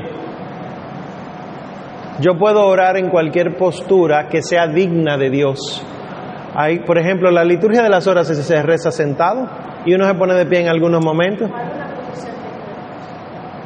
Por ejemplo, una, postura digna de Dios de pie, sentado, de rodillas, con las piernas cruzadas, en el piso. O sea, no hay problema siempre y cuando ustedes den catequesis al respecto.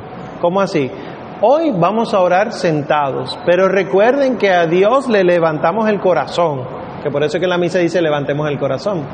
Y así ellos saben que no hay una postura específica para orar, porque si yo para orar tengo que hacer así, como dicen los hermanitos evangélicos que hay que orar, entonces yo nunca voy a orar en el metro donde yo tengo que agarrarme,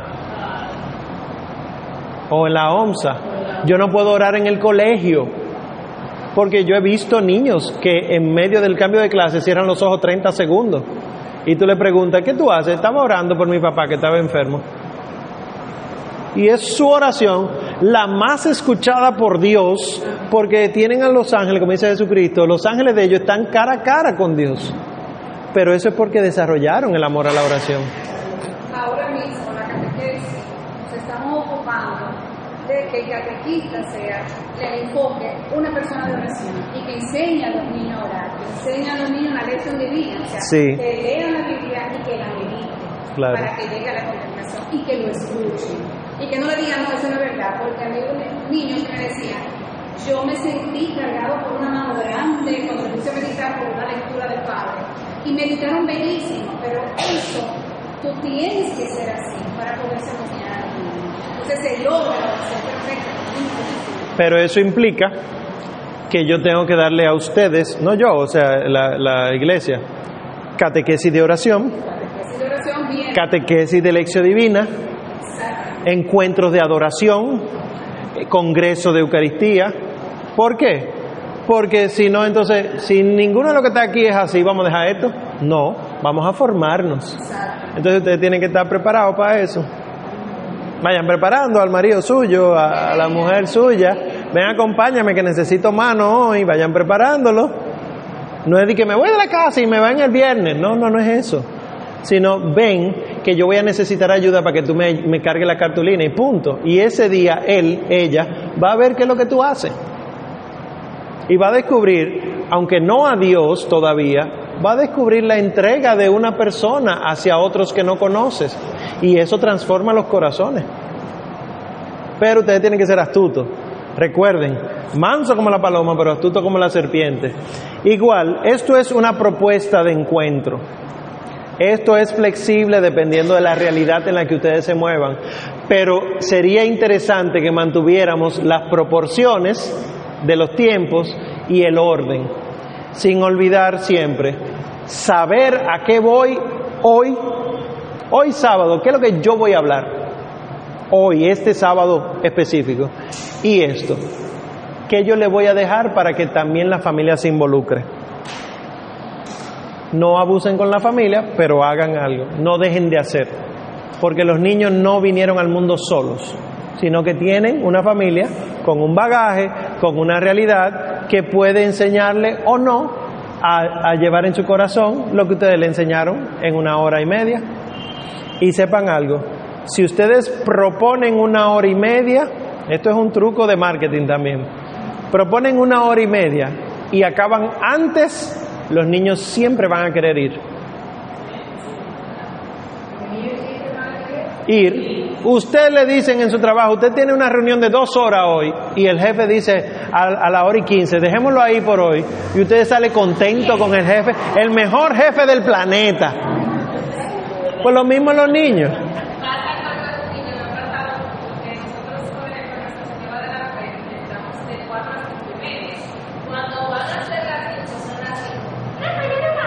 Sí, sí. Pero también sepan que hay veces que uno se rige más por la hora que por el conocimiento de los niños. Si el niño agarró el objetivo, si los niños lo cogieron, ya. Váyanse para el colmado y regalen los juelitas toditos. Ya. No, hay que estar aquí hasta que sean las cinco y media. ¿Para qué? Es verdad que los papás lo van a buscar, es verdad, pero entonces diviértanlo. A mí me, eh, o sea, me encuentro que es más importante que el inicio puntual. O sea, que se comience a la hora que... Sí, miren, ustedes, ustedes además de la fe enseñan valores. La responsabilidad, la puntualidad y demás son cosas que ustedes enseñan con su ejemplo. Entonces, aunque los niños lleguen tarde, usted, el catequista, siempre tiene que estar antes de la hora. Y a los que están, convocarlos a la hora, aunque no empiecen de una vez. Si no digan, estamos aquí, pero ustedes saben, vamos a esperar un ratico más, que lleguen los otros, pero estamos aquí. Porque si no, los que llegan a tiempo van a empezar a llegar tarde. Porque si como quieran no empezamos a la hora. Esa tarea para hacerlo en su casa con la familia. Sucede que hay niños que sí tienen el apoyo del papá, pero hay muchos que no tienen el, po- el apoyo de los papás y se sienten mal Sí. al día siguiente. Hay el apoyo para hacer la tarea, ¿verdad? No para la catequesis. No, no, para, para, para llevárselo a su casa. Para, mira, entonces siéntate con tu papá y ya te. Entonces, una de las cosas que hacen, que me imagino que ya Ingrid les hablará al respecto, es que ustedes tienen que tener reuniones con los papás periódicas. No sé cómo lo programan aquí en la zona, trimestral, cuatrimestral, pero tienen que reunirse con los papás. Así como los colegios se reúnen con los papás y dicen, ustedes tienen que ayudar con la tarea, ustedes tienen que ayudar a los hijos, así mismo ustedes. Porque es verdad que se van a sentir mal, pero ustedes tienen que decirle a los papás, si usted sigue sin ayudar a su hijo, su hijo no solamente va a dejar de querer venir aquí, sino que no va a confiar en usted, porque cuando tenga algún problema no se puede acercar a usted porque usted no se lo va a resolver. Su hijo no va a tener la confianza en usted. Su hijo, y, se lo exponen así, porque realmente, como esponjas que son los niños, cogen todo, todo. Y si un no viene de papi o de mami, eso es lo que cogen, y después son futuros adultos, no. Que papi tal cosa, no. ¿Y por qué no? Porque no. Mami está muy ocupada. Pero ¿en qué está ocupada mami? Porque algunos lo dicen, porque algunos son medio frequitos. Mi mami siempre está ocupada, pega en el celular. Entonces, ¿cómo tú le explicas al niño que su mamá sí está ocupada sin faltarle el respeto, diciéndole que ella lo que está es en el celular? Porque tú tienes que educar al niño, como, tú, como sea, el niño tiene que ser educado. Entonces, hay que, hay que citar a los papás. Esto es una escuelita. Lo único que es la mejor escuela, la de Jesucristo, el Maestro, y que implica la salvación. Mire, entonces ya para terminar, esto se lo dejo para, su programación, por eso lo voy a dar rápido. Eh, pero estos son ya básicamente que el- cómo usted inicia en cada aspecto. ¿Cómo se inicia en la liturgia, por ejemplo? Tú le explicas qué se celebra, cuáles son los elementos de la celebración, cómo se prepara una celebración, signos y gestos, los cantos y la catequesis en la liturgia. En este caso, catequesis de la Eucaristía, que es más importante. ¿Cómo se inicia en la vida moral? Que hay que ser bueno, porque aunque haya gente mala, ser malo no es propio nuestro. ¿Cuáles son las inclinaciones de vida? Esto es indebida, perdón, pecados, vicios, etcétera. La justicia y lo social, el comportamiento adecuado continuo, la reconciliación con Dios y los hermanos. Hay que ser bueno. ¿Cómo se inicia la escritura? ¿Qué es la escritura? Algunos episodios para trabajar con niños, la entrega de la palabra de Dios, que ya lo hablamos. ¿Cómo se inicia en la oración? La relación del, del niño con el Padre Creador, con, el, con Dios Creador, con Dios el Padre, con Dios Dios, la oración personal y silenciosa, la oración comunitaria, las oraciones de la memoria. O sea, realmente hay maneras para trabajar. Esto último eh, es del libro que yo les puse en el CD. O sea que ahí está todo explícito. Yo solamente le di la pauta para que ustedes sepan que sí hay una metodología para la catequesis. Y como les dije ahorita, hay un libro para niños y un libro para adultos en ese CD, que hay montones, pero esos fueron los que me, parecieron más útiles para la realidad dominicana. Sepan que no hay que hacer textualmente lo que dicen los libros, sino adaptarlo a las realidades. Si mis niños no pueden trabajar con, eh, eh, extractos escriturísticos, bueno, pues está bien, porque no están alfabetizados. Bueno, pues lo hacemos versión video, por ejemplo. Hay videos de los evangelios eh, para niños, cantados. Hay una producción que se llama Valiván, con V, Valiván, en YouTube son un grupo de personas que se han encargado de poner encanto a algunos episodios de los evangelios. Balibán, sí. Y, y ahí está, ahí está eh, la casa sobre la roca, ahí está muchísimos episodios que ustedes pueden utilizar. Bien. Con, con B corta. V A Balibán. V A Bali, Bali, de vale, vale, Bali, Balibán. Una sola palabra. Bien, entonces ya para terminar, eh, quiero concluir con esta frase de Benedicto XVI. Es necesario promover el bien de la familia y defender sus derechos ante las instancias pertinentes, así como desarrollar una atención pastoral que la protege y ayude de manera directa en sus dificultades. Esos son ustedes. Ustedes son los que empiezan con eso a proteger la familia y estimular la familia. En la catequesis tienen que vincular a los papás y a los hermanitos de sus catequizandos, si son niños. Busquen la manera de que eso suceda, porque realmente la batalla final el demonio le está sosteniendo contra el matrimonio y la familia. Y la batalla final la vamos a vencer con el matrimonio y la familia. Muchísimas gracias por su atención.